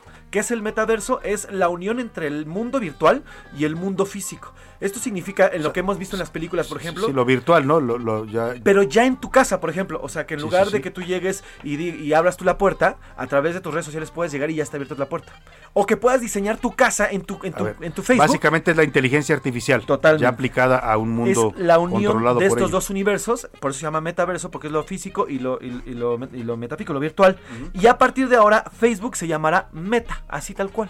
Y así lo anunció el día de hoy. No se va a oír tan bonito decir que voy a ver mi horrible, Facebook, voy a ver, sí, Voy a mi ver mi meta. Pero tal vez eh, el punto es que la empresa que controla Facebook, WhatsApp, o sea, no quiere decir todo. que van a cambiar todas y se van a llamar Meta, No, no. sino la empresa se va a llamar Ah, Meta. ya, Sí, sí, sí, sí. Escuchemos cómo lo anuncia. ¿Cómo lo anuncia hoy? So let's start by exploring what Vamos a different iniciar kinds of metaverse experiences could diferentes feel like, experiencias de la, met- with metaverso. the most important experience of all. Lo más connecting importante de with esta experiencia es conectar con la gente. Ahí vemos cómo está en una sala y se convierte de lo físico a lo virtual. Vamos a subir este video en tus redes sociales. Sí. Y cómo es una especie de sala y entonces está, está viéndolo como si fuera la sala de su casa y de repente se convierte Que es lo que ya vemos en las películas, ¿no? Como la gente vive lo en mismo. mundos virtuales ya. La tirada de este señor de Mark Zuckerberg es eso, convertir tus espacios físicos en espacios virtuales y viceversa. O sea, que tú llegues a tu casa y digas, hoy quiero tener un ambiente playero y pones tu Totalmente. casa como si fuera una con una vista de playa, ¿no? Todo y lo vas a eso, poder tener. y eso lo vas a hacer a través de las plataformas, tanto Instagram como Facebook, como WhatsApp, como eh, eh, también está, no me acuerdo qué otro tiene, otras plataformas tiene Facebook. Entonces todo, Avatar también se llama. Entonces todo eso lo vas a poder ¿Vas hacer a a crear tu avatar? Tú vas y vas a poder crear tu avatar. Quest, Messenger, todo, todo, Horizon. todo esto va a girar alrededor del metaverso, que es lo que está eh, empujando el señor Eso Mark parece ciencia ficción, pero ya es una realidad. ¿no? ya es una realidad y además, bueno, pues con todo... Puedes unir, unir el metaverso con todos estos, por ejemplo, todos estos viajes que ahorita nos va a platicar Pris, con estos viajes que está en la lu- al- al- Espaciales. espaciales. Y todo lo que es de tecnología, vas a poder unirlo con el metaverso. Como dicen, el futuro ya nos alcanzó. Cuando el destino nos alcance. Cuando el ¿te destino nos esa ¿Qué alcanzó. películas? Vamos a, su- vamos a ahora, ahora, ahora no, perdóneme, ahora en arroba ese García Soto, vamos a compartirle en nuestra cuenta de Twitter este video donde va a usted ver de lo que está hablando José Luis, cómo vamos a, tra- a transitar hacia el metaverso, esto Exacto. que ya propone el señor eh, eh, Mark Zuckerberg y si lo propone Mark Zuckerberg hay que tomarlo en serio porque ya vimos cómo puede revolucionar nuestro nuestro mundo y nuestra vida a partir de la tecnología. Y ya para cerrar, eh, Salvador, precisamente me, me iba al 2004 porque él revolucionó esto. La idea y la tirada de Max Zuckerberg ahora es volver a revolucionar las redes sociales, la tecnología y el sitio virtual. Qué cosa, suena, suena, suena muy complejo y muy futurista, pero es una realidad. Vámonos contigo, Priscila Reyes, ¿qué nos tienes? Oiga, no, no, a ver, siéntese, porque si esto le pareció increíble, ahí le va otra. Está. Esto, la verdad, a mí me deja con el ojo cuadrado. A ver. Jeff Bezos y su empresa Blue Origin Salvador. El dueño de Amazon. para El dueño de. Amazon, así es, el fundador, y el que ha llevado ya a gente a estos vuelos espaciales que son eh, pues civiles prácticamente. Turismo espacial. ¿no? correcto, a bordo de la New Shepard, que se llama la nave, pues ya dijo que va a ser un hotel, digamos, o sea, va a haber tal cual una estación Blue Origin. Escuche la fecha nada más. Para la próxima mitad de esta década. O sea, después de 2025 esto ya podría ser una realidad. O sea, o sea que tú vas a poder decir, quiero irme de vacaciones al espacio. Y Y te vas a hospedar allá. Ahí les va. Este proyecto más o menos, ustedes imagínense una cápsula de medicina Ajá. Que tiene muchas ventanas, háganla enorme y más o menos esa es Así como a que la idea. Y por dentro va a tener diferentes módulos, va a ser como un parque empresarial. Va a recibir justamente a empresarios, a gente que necesite trabajar, etcétera, y a turistas. Va a tener alberca, va a tener un O sea, invernadero. es prácticamente una ciudad flotante en el espacio. ciudad A donde vas a flotante. poder ir de visita. Oye, Sí. imagínate que te despiertas y abres tu- la cortina de tu habitación y vez de ver el Ves mar, el spa. Ves el Sí, no, espacio ves el infinito. spa. Yo quiero, O la tierra. Yo quiero la vista de la tierra. No, yo quiero la de la luna. Exacto. No, yo quiero la del solecito. Híjole. El solecito. Oigan, se va a llamar Orbital Reef, arrecife espacial, que es un muy buen término para ponerle. Y esto ya va a ocurrir. Alberca, casillero, rack, nódulo, va a ser reutilizable. No, va a ser una cosa sensacional. Pues qué, qué de verdad, qué noticias tan buenas nos traen hoy y además muy, muy, parecen futuristas, yo insisto, pero no, Ya esto aquí. es una Sí. realidad. Gracias Priscila, gracias, José Luis. Salvador. Vámonos a otros temas importantes. A la una, con Salvador García Soto. Oiga, rápidamente le platico. En el Senado frenaron la Ley General para el Control del Tabaco. La Comisión de Salud decidió evitar la publicación de este dictamen por problemas con la redacción eh, final de esta ley. Vamos contigo, Misael Zavala, para que nos cuentes de qué se trata esta ley que fue frenada en comisiones del Senado. Salvador, buenas tardes, te saludo, saludo también al auditorio. Pues so- por errores de redacción, la Comisión de Salud del Senado frenó el dictamen de reforma a la Ley General para el Control del Tabaco, en el que se incluyen medidas como la prohibición total de la publicidad de productos y garantizar espacios 100% libres de humo de tabaco. Durante la sesión virtual que se llevó a cabo hoy por la mañana, las senadoras Silvana Beltrones y Marta Lucía Micher pidieron bajar el dictamen enviado por la Cámara de Diputados para que sea corregido ya que contiene errores de redacción y no tiene un lenguaje inclusivo, además de que se deben incorporar puntos que no fueron tomados en cuenta. La mayoría de senadores avalaron la propuesta para bajar el dictamen, con lo que pues se comprometieron también a que se desahogue este mismo la próxima semana y si las modificaciones son sustanciales, el documento deberá ser regresado a la Cámara de Diputados, por lo cual Salvador pues se alargaría este proceso legislativo sobre la Ley General para el Control del Tabaco, ley que no ha sido modificada en los últimos 13 años. Hasta aquí mi reporte, Salvador. Muchas gracias, Misael. Pues ese es un tema de la mayor importancia para las gentes eh, que pues no les gusta eh, que, que se fumen espacios públicos, ¿no? Eh, mucha gente ya reclama espacios libres de humo 100%. Respetamos y yo respeto mucho a los fumadores. Yo alguna vez fui fumador, hoy ya no lo soy, pero sí es muy molesto estar al lado de una persona que esté echándote su humo, ¿no? Pues, y, contaminándote y provocándote problemas de salud. Eh, mire, organizaciones civiles como Salud Justa MX le han pedido al Senado que legisle a favor de los espacios 100% libres de humo de tabaco y que se endurezcan las normas para evitar publicidad de tabaco en redes sociales y plataformas de streaming. Para hablar de este tema, saludo con gusto en la línea telefónica a Eric Antonio Ochoa, él es director de Salud Justa MX. ¿Cómo estás, Eric? Muy buenas tardes, gusto en saludarte. Muy bien, muchas gracias, Salvador. Un gusto saludarte también. Platícanos cuál es la posición de ustedes sobre esta ley que se frenó en el Senado y, y qué piensan de esto. Mira, eh, el proceso en la Cámara de Diputados fue una iniciativa aprobada por unanimidad. Esto no es fácil. Digamos, es una es un proceso parlamentario que viene muy sólido, muy solvente, muy legitimado. Y nos llama mucho la atención que a estas alturas se objeten razones técnicas cuando en realidad nos parece que podrían ser más políticas. Porque ese dictamen eh, ya lo aprobó y lo validó la Organización Mundial de la Salud, la Organización Panamericana de la Salud, UNICEF, la Oficina de las Naciones Unidas contra las Drogas y el Delito, cualquier cantidad de organismos internacionales Ajá. y organizaciones civiles que hemos validado eso. Claro. Ahora, Eric, eh, te, te hago una pregunta y es delicada, pero no es la primera vez que pasaría, ya hay precedentes documentados. ¿Tú crees que las tabacaleras, estas enormes empresas, algunas de ellas transnacionales, que tienen tentáculos muy poderosos, pudieron haberse metido ahí al Congreso a, a- a, pues, pues a sobornar, que ya lo han hecho? No nos extrañaría, digo, no tenemos ahora pruebas para presentarles, estamos recabando información, porque sí es algo que sí nos parece muy raro. Eh, generalmente la industria es la estrategia que hace de que se acerca a donde ve que hay más posibilidades. pues. Claro.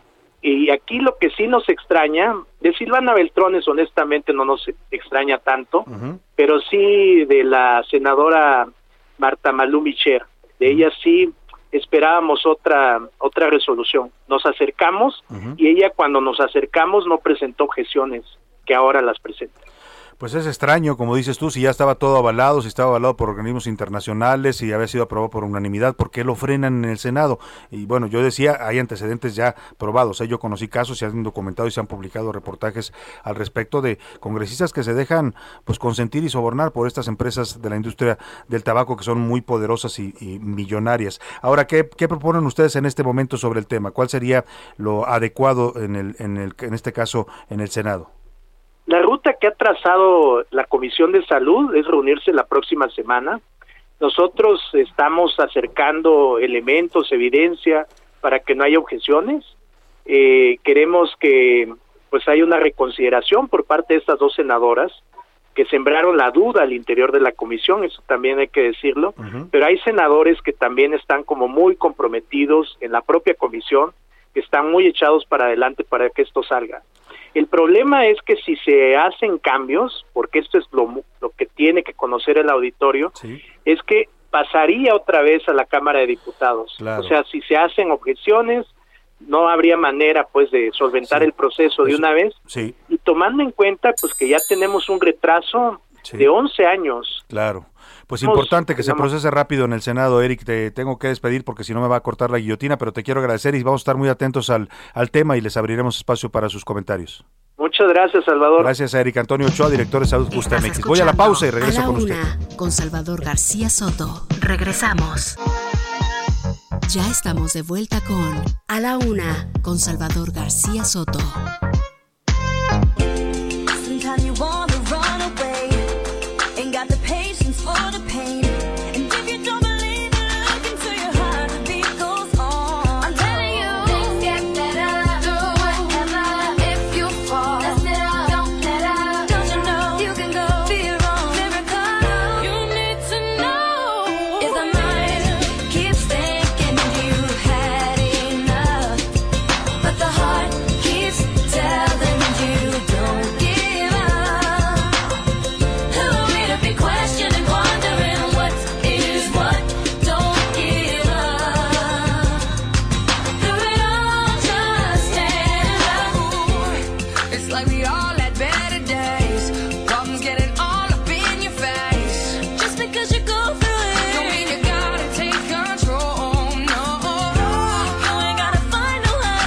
Dos de la tarde con 31 minutos. Estamos escuchando esta canción que canta un colectivo llamado Artists Stand Up to Cancer, artistas de pie contra el cáncer. La canción se llama Just Stand Up, solo ponte de pie, solo levántate.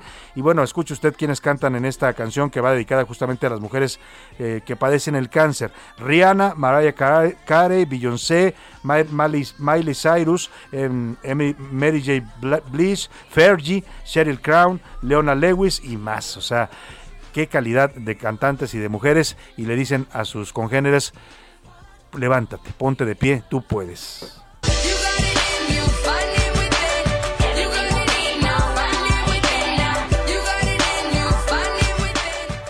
A la una, con Salvador García Soto. Rápidamente hasta Chiapas porque avanza, avanza con problemas y todo, pero avanza la caravana migrante en el estado de Chiapas. Ayer llegaron a Villa Comaltitlán tras una ruta de 21 kilómetros desde Huixtla. Ahora en este momento van rumbo a Escuintla. Les quedan 13 kilómetros para llegar a esta comunidad de Chiapas. Por cierto, cerca de 600 personas se unieron ayer a la caravana en Villa Comaltitlán. Y es interesante lo que está pasando porque mientras la Guardia Nacional sigue acosando y deteniendo a migrantes, se los lleva de regreso a Tapachula a los que logra detener, los va cazando. Ayer le decía esta figura que me, me- despertaba la crónica de José Torres, estos, estas imágenes de la selva donde los predadores van persiguiendo a sus, a sus víctimas, a, a los animales que cazan. Así va la Guardia Nacional cazando a los migrantes, pero mientras ellos se llevan algunos, otros se van sumando en el camino. Cuéntanos, José Torres. Te saludo, José Eduardo Torres, allá en Chiapas. ¿Cómo estás? Buena tarde.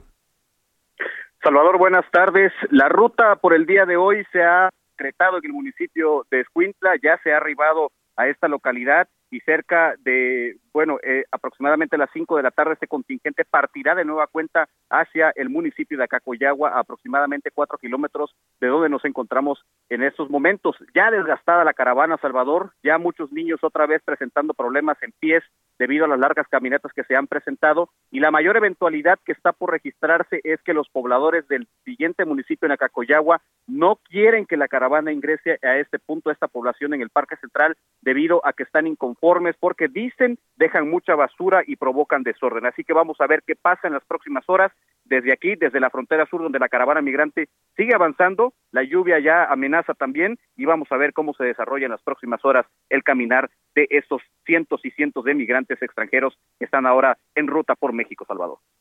Ayer José Eduardo Torres que sigue este asedio de la Guardia Nacional y que están deteniendo a algunos de ellos a los que agarran vulnerables. Bueno, todos están en calidad vulnerable, son migrantes en tránsito, pero a los que logran capturar se los llevan de regreso a la estación migratoria de Tapachula.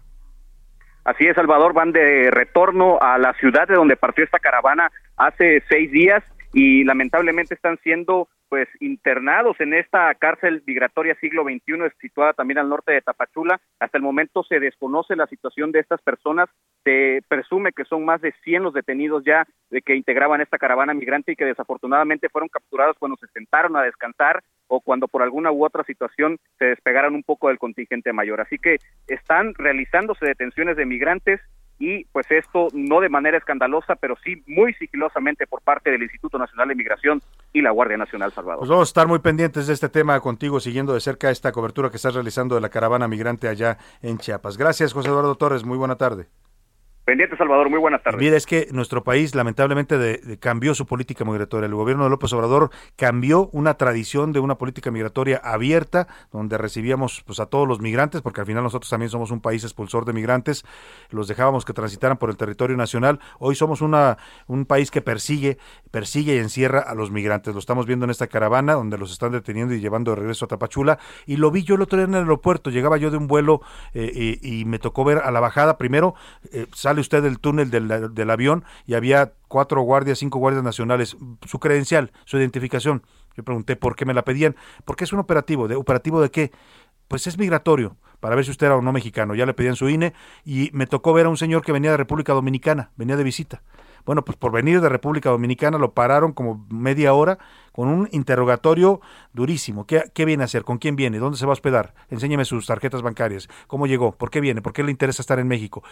O sea, dices uno, bueno, eso no era la política migratoria de nuestro país. Hoy, el tamaño de los compromisos que ha hecho López Obrador con el gobierno de Estados Unidos nos ha convertido en un país que persigue y encierra a migrantes. Esa es la dura y triste realidad. Nos convertimos, queriendo o no, en el muro, en el muro sur de los Estados Unidos. Vamos a otro tema importante. A la una, con Salvador García Soto. Y vamos a retomar el tema de la UNAM, este tema que hemos venido comentando ya desde hace varios días, los días que tiene el presidente pues haciendo declaraciones, críticas, ataques ya directos a la Universidad Nacional Autónoma de México, cuestionando su, su línea, su manejo, diciendo que se derechizó, que se puso al servicio de los neoliberales.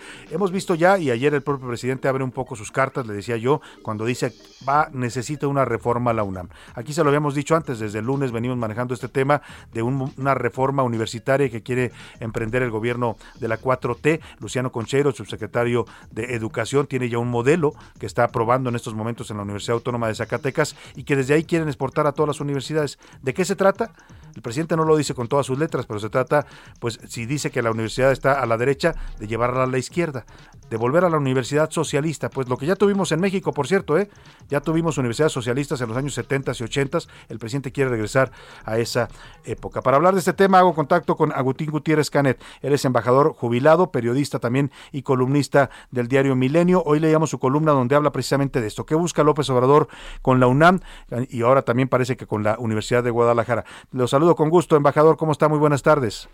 Muy bien, don Salvador, mucho gusto saludarte a ti y a tu auditorio. Le agradezco que nos tome esta llamada, leíamos hoy con atención su columna, como siempre lo hacemos, y comenta usted este tema de la UNAM. ¿Quiere López Obrador un modelo socialista para las universidades públicas en México? Pues yo opino que sí, por, lo está tratando de hacer, pero de manera embosada. Es decir, eh, sin declarar abiertamente que lo que pretende implantar es una educación socialista en la universidad, lo cual eh, tiene varios problemas. El primero que yo veo, como lo comenté en mi artículo que mencionas hoy en Milenio, es que vendría a subvertir las bases fundacionales de la UNAM y su autonomía. Eh, las bases fundacionales son primero la libertad de cátedra y la libertad de investigación. Si se declara como dominante una ideología en una universidad, en ese momento deja de ser universidad, porque la palabra universidad viene precisamente de la universalidad del pensamiento de diversas corrientes ideológicas, pero no debe estar al servicio de ninguna corriente, sino abierta al escrutinio, al conocimiento de diversas eh, cien- eh, ciencias y técnicas. Por ello eso es muy peligroso. Y la, la segunda razón de mi, de mi crítica en, el, en mi columna respecto a esta intentona de establecer una eh, educación socialista en la universidad es que no, no es coherente con el sistema eh, económico imperante hoy en México. Y aquí encuentro una grave contradicción, don Salvador, que es que mientras el presidente abrazó y apoyó la renegociación del Tratado de Libre Comercio con Estados Unidos y Canadá, eh, que es el- la herencia del neoliberalismo en México, de- precisamente que fue impulsado por Carlos Salinas de Gortari, Ahora- Ahora este, no entiendo cómo puede crear esta pretendida eh, educación universitaria socialista cuando en el sistema económico en México está totalmente es capitalista eh, y basado en el libre comercio, que es precisamente el tratado que él pidió y que estuvo luchando para que se renegociara y aprobara. Claro. Entonces, estas son dos, dos de las grandes contradicciones que encuentro en esta iniciativa. Y la tercera es esa que no lo están diciendo abiertamente, sino de manera embosada. Eh, como si fuera una, eh, estuvieran así en, en trincheras eh, explorando esta reforma eh, socialista, que por otro lado, como cito, eh, hay muchos tipos de socialismo. Hay el socialismo utópico, hay el socialismo científico, hay el socialismo eh, demócrata, pero no, no queda claro y esta ambigüedad me parece muy, muy peligrosa. Claro, y sobre todo, don Agustín Gutiérrez Canet, no sé si usted coincidirá, yo decía hace un rato, eh, uno escucha las críticas del presidente y nunca habla de calidad académica, nunca habla de fomento a la ciencia, de modernizar nuestras universidades, de ponerlas a tono con, con la, la la cuarta revolución que hablan ahora de la inteligencia artificial. Eh, eh, habla nada más de temas ideológicos y políticos, eso parece que es, es, lo, es lo único que le interesa. Así es, y, y- y tiene usted toda la razón, don Salvador. Yo creo, además, que para eso fundó las universidades Benito Juárez, donde no hay ningún rigor académico. Eh, eh, Sí, que han sido lamentablemente un fracaso académico, ¿no? Lo que se ve ahí, además de, ya les han documentado casos de corrupción también con los recursos públicos. Así es, o sea, ¿para qué eh, afectar el gran prestigio internacional de la UNAM con, eh, con, con argumentos de carácter ideológico cuando ya tiene estas universidades populares que, que, bueno, está bien, pues que... que, Que, formen ahí cuadros, ¿no? Políticos. si Sí, que formen cuadros ahí en la Universidad Benito Juárez, pero que no vengan a atacar a la, a, la, a la gran Universidad de México, que viene heredera, fue la primera universidad en, en el continente americano, bueno, la segunda después de la de la República Dominicana, que, que viene desde el origen eh, tan despreciado de la época virreinal, eh, de la escuela, de la Universidad Pontificia y, y es heredera a la Universidad Nacional Autónoma de México. Y, y, y ese término de autónoma no debe ser gratuito. Es una tragedia que un egresado de la UNAM ese sea el principal agresor de su propia alma mater. Y esto, eh, si la universidad no tiene, ha tenido desviaciones, de que no tiene compromisos, pues eso se puede hacer eh, tratando de invitarla, pero no es el presidente quien debe de dictar los términos académicos de una universidad que es autónoma, Claro. precisamente. Por definición, y parece que eso es lo que no le gusta mucho al presidente. Ya sabemos que las autonomías no, no le van muy bien en este gobierno. Pues vamos a estar atentos. Yo lo invito de verdad a que lea siempre a don Agustín, Agustín Gutiérrez Canet, embajador jubilado, periodista, columnista. Su columna Sin Atadura se publica cada jueves en Milenio y créame que siempre dice las cosas pues directas y claras, así como lo ha explicado en esta tarde. Le agradezco mucho, don Agustín. Es siempre un gusto platicar con usted. Es un placer, estimado Salvador, y saludo al auditorio. Muchas, Muchas, gracias. Ahí está su, su punto de vista de don Agustín Gutiérrez eh, eh, Canet, un prestigiado eh, diplomático mexicano. José Luis Sánchez, ¿nos tienes algo de última hora? De último momento, Salvador, aquí les informamos el caso de José Eduardo Ravelo, este joven veracruzano que mu- habría muerto supuestamente en manos de policías en Mérida, Sí, que Yucatán. lo, lo en detuvieron julio pasado. y lo golpearon y luego dijeron que ellos no habían hecho nada. ¿no? Exactamente, la- este caso lo atrajo la Fiscalía General de la República y está enviando en estos momentos un comunicado en el cual advierte que el joven murió en realidad por neumonía. No, no relacionado en ningún momento por la detención y además advierte que tras la revisión e investigaciones de varios videos no existe en momento alguno alguna violación a sus derechos humanos ni a su integridad. O sea, la Fiscalía General de la República me dice se estaría exonerando a la policía de Mérida. exactamente, no murió el joven, habría muerto por neumonía no relacionada con la detención de este joven en O sea, julio pasado. ya lo habrían detenido enfermo, según dice la según, Fiscalía. ¿no? según la necropsia, porque hubo una exhumación del cuerpo, se le hizo una necropsia y murió de este, de este mal. Uf, pues ¿Vale? qué tema este. Vaya, eh, importante este fallo que está dando ya la- este dictamen que está emitiendo la Fiscalía General de la República sobre un caso que levantó mucha polémica porque sí se trató como un tema de abuso policíaco, al menos era la denuncia de los familiares de la madre que decía ella que quería justicia para su hijo muerto. Ahí está lo que dice la Fiscalía General de la República. José Eduardo Ravelo, joven de 23 años, detenido por la policía de Mérida, de origen veracruzano, murió por neumonía y no por los golpes ni por la eh, pues eh, maltrato que le hayan dado los policías meri ¿cómo se dice? Meridenses, que además Meridenses o meritanos también, ¿no? Creo que es eh, emeritanos. Emeritanos. Es otro otro apelativo para los que la fiscalía advierte que no hubo violación a los derechos de este joven. en Ahí este está. mismo Eso es lo más importante del, del dictamen. Gracias, José Luis. Vámonos rápidamente a los deportes. Ya anda por aquí el señor Oscar Mota. Bienvenido, compañero. Changoleón legislativo. ¿Qué pasó? Ya te dijeron changoleón legislativo. Eso, es- eso sí calienta, como dicen por ahí. Si tuviera las prestaciones que tienen ellos, no tengo ninguna bronca. Si tuvieras la dieta que tiene Fernando en Noroña, ninguna bienvenido. bronca, ¿no? ninguna Díganme bronca. quieran. más con eso. Bien, Estimado Salvador. García Soto, hoy un gran día para ganar. Me voy a poner obviamente a tono con lo que platicaban ya hace ratito de Buzz Lightyear, al infinito y más allá. Hay que voltear al cielo, porque es una noticia que a mí me dio verdaderamente mucho gusto y, y- y me estás viendo y, y verdaderamente me Estás emociona. emocionado, sí. Me emociona lo que te voy a platicar, lo que les voy a platicar a los amigos, porque una deportista mexicana, pues tiene ya su lugar en la inmortalidad, pero no, no en los libros, no en las bibliotecas, no, no en estas pláticas, en el espacio. A partir de ahora existe ya el asteroide Queta, por Enriqueta Basilio. Oye, qué maravilla. Está increíble. Qué, manera de hacerle este homenaje a esta gran deportista mexicana que además hizo historia, ¿no? En los Juegos Olímpicos de México 68. Como bien lo platicabas tú al momento de, de dar el, el teaser inicial, pues una pionera de, de- de- en parte del deporte, en parte de la equidad, la primera deportista que llevó este antorcha, olímpica, olímpica. en siendo obviamente el pebetero de Ciudad Universitaria en los Juegos Olímpicos de México 68, falleció hace un par de años Enriqueta Basilio. Y ojo, este nombramiento, pues no lo doy yo, no, No. lo da Rubén, no, no, no, o sea, lo da la Asamblea General de la Unión Astronómica Internacional. O sea, es quien pone los nombres de los asteroides, Claro. ¿no? Y Queta, por haber sido la primer deportista mujer Así en encender un pebetero olímpico, pues se merece tener su asteroide. El mensaje, y quiero yo transmitirlo, es haga deporte. O sea, el deporte ya no solamente lo va a llevar a una mejor vida, lo puede llevar al cielo, Hasta al infinito, espacio. como dice Buzz Lightyear, hasta el infinito y Y más, más, allá. allá. lo puede llevar al espacio. Qué buena Increíble. recomendación, Oscar. Y felicidades. Rápidamente en temas de fútbol, mi estimado Salvador García Soto. Hoy a las 8 de la noche, América juega contra Monterrey, la final de la Conca Champions. América busca su octavo título de CONCACAF. El Monterrey, el número 5.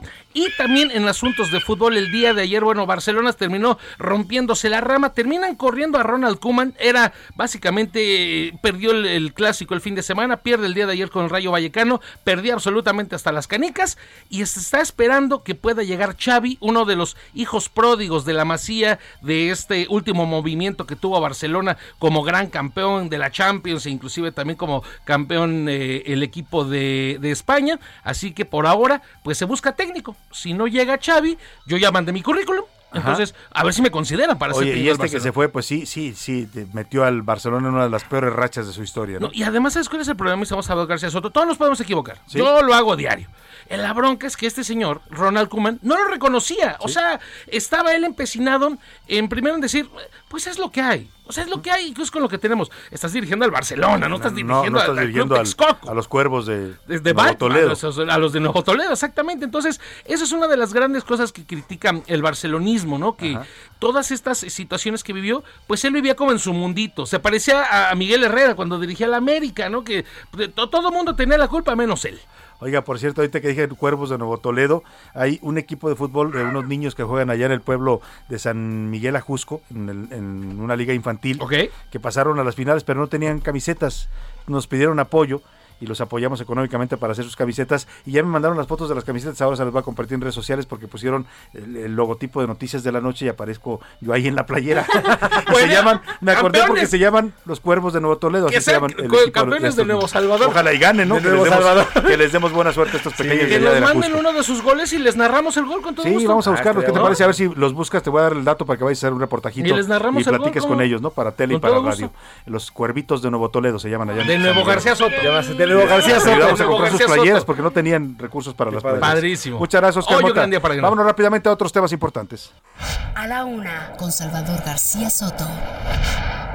Oiga, ayer en este espacio conversamos con el abogado de las víctimas de 20 familias, representan a 20 familias de las víctimas de la tragedia en la línea 12 del metro. Christopher Estupiñán se llama el abogado. En la plática le hizo señalamientos bastante duros en contra de Armando Campo, titular de la Comisión Ejecutiva de Víctimas de la Ciudad de México. Lo acusó de presionar y hostigar a las víctimas, a las familias de las víctimas para que abandonen su asesoría jurídica privada y se arreglen directamente con el gobierno. Una práctica que él consideró no solo desleal, sino también pues desventajosa para las víctimas. Escuchemos parte de lo que decía el abogado Christopher Estupiñán. La, la gente del comisionado Armando Campo desde la semana pasada estuvo buscando a varios de nuestros familiares a nuestras espaldas. Eh, ellos tienen en sus expedientes administrativos la, la constancia de que nosotros somos asesores jurídicos privados. Claro. Este, también obran esas constancias en, en el Ministerio Público, en la carpeta de investigación. Entonces, al momento de iniciar la audiencia, cuando el representante de la CEAVI toma la, la- el uso de la voz, comienza a señalar a algunos de los familiares que son nuestros representados, ¿no? Y se generan debates en la Ante estos señalamientos, el eh, titular de la CEAP de la Ciudad de México, Armando Campo, nos ha solicitado su derecho de réplica. Tengo el gusto de saludarlo esta tarde en la línea telefónica. ¿Cómo está, comisionado? Buenas tardes. ¿Qué tal, Salvador? Muchas gracias. Te agradezco eh, el espacio para la réplica. Y Al quisiera contrario. justo eh, precisar Que el comentario del abogado parte también de un desconocimiento de las funciones y facultades de una comisión de víctimas. Sí. Entre ellas está el acceso integral y completo a medidas de asistencia, acompañamiento, orientación, acceso a prerrogativas victimales. Entre ellas, inclusive damos medidas de reparación vivienda, salud, trabajo, generación de brigadas médicas, el seguimiento de las cuestiones de salud. Y dentro de todo este universo está la asesoría jurídica pública, Claro. que también la Comisión de Víctimas da. Entonces, eh, en primer lugar, me parece que hay un desconocimiento de las funciones y de la propia ley de víctimas por parte del abogado Christopher Espiñán. Ahora, la asesoría jurídica pública y la privada pueden coexistir. Sí. El No, tema no son es- privativas una de la otra. no, exacto, no son excluyentes. Inclusive con otra abogada de naturaleza privada como él, estamos trabajando y de la misma manera, me refiero técnica científica y adecuada para la vigencia de los derechos de las víctimas. Ahora bien, la asesoría jurídica pública es gratuita, la asesoría jurídica privada, te podrás imaginar, no necesariamente lo es, pero quien decide la asesoría jurídica, si es público o privada, Es es, única Ajá. y exclusivamente. Me Ahora, él- él nos decía- Es como cuando vas con el médico. Claro, él nos decía que, que ellos no estaban cobrando a las víctimas. Yo no sé si eso sea real. Eh, sería un tema ajeno, en todo caso, pues él tendría que decirlo, ¿no? Ah, claro. Y además, francamente, es un tema que es eh, que es irrelevante para efectos de, la, de nosotros, ¿no? O sea, usted lo que me dice, comisionado, y es importante precisarlo, que usted no incurrió en ninguna práctica, eh, digamos, ilegal, ni está afectando los derechos de las víctimas al buscarlos de manera directa y no a través de su abogado, en este caso del abogado Estupiñán. es que ahí es donde radica justo el desconocimiento de la ley del abogado. Nosotros tenemos conocimiento y atención con las víctimas al amparo de la ley de víctimas. Y esto implica medidas de salud.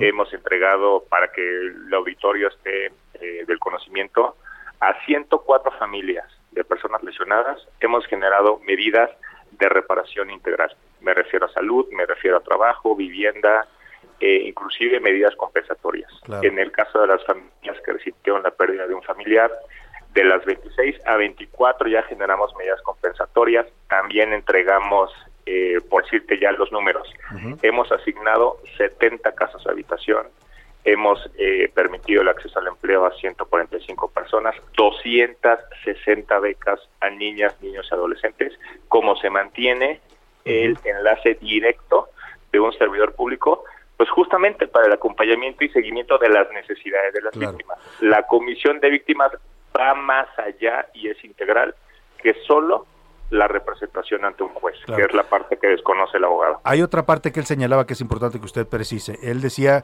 que eh, lo que estaban intentando ustedes con las víctimas era que se quedaran nada más con el apoyo preliminar que les habían dado el apoyo cuando ocurre la tragedia y que era, fue importante, pero decía él, eso no es el acuerdo reparatorio final, o sea, no es una indemnización final. ¿Esto es real?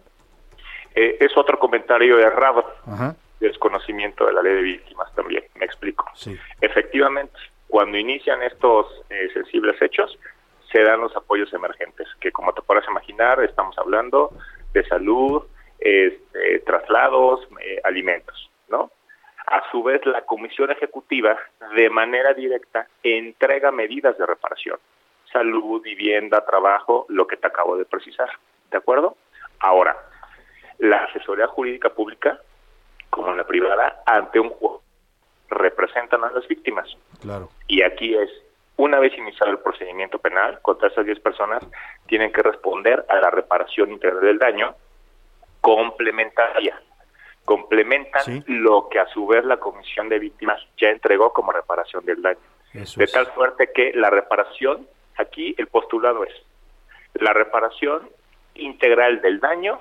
Para llegar a ello hay que atender a los fundamentales de vida, si me permiten la expresión, como si hubiésemos estado un minuto antes, Claro. la foto de la familia, y ahí es donde tenemos que llegar en lo humanamente posible.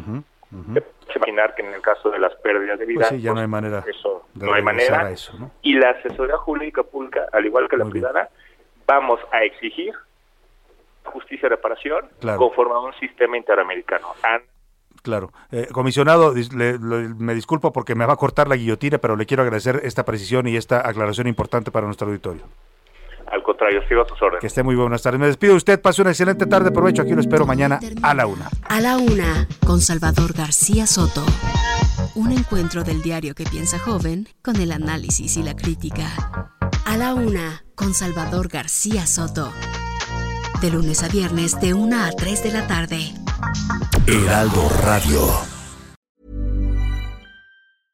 Imagine the softest sheets you've ever felt. Now imagine them getting even softer over time. That's what you'll feel with Bowl and Branch's organic cotton sheets. In a recent customer survey, 96% replied that Bowl and Branch sheets get softer with every wash. Start getting your best night's sleep in these sheets that get softer and softer for years to come. Try their sheets with a 30-night guarantee. Plus, get 15% off your first order at bowlandbranch.com. Code BUTTERY. Exclusions apply. See site for details.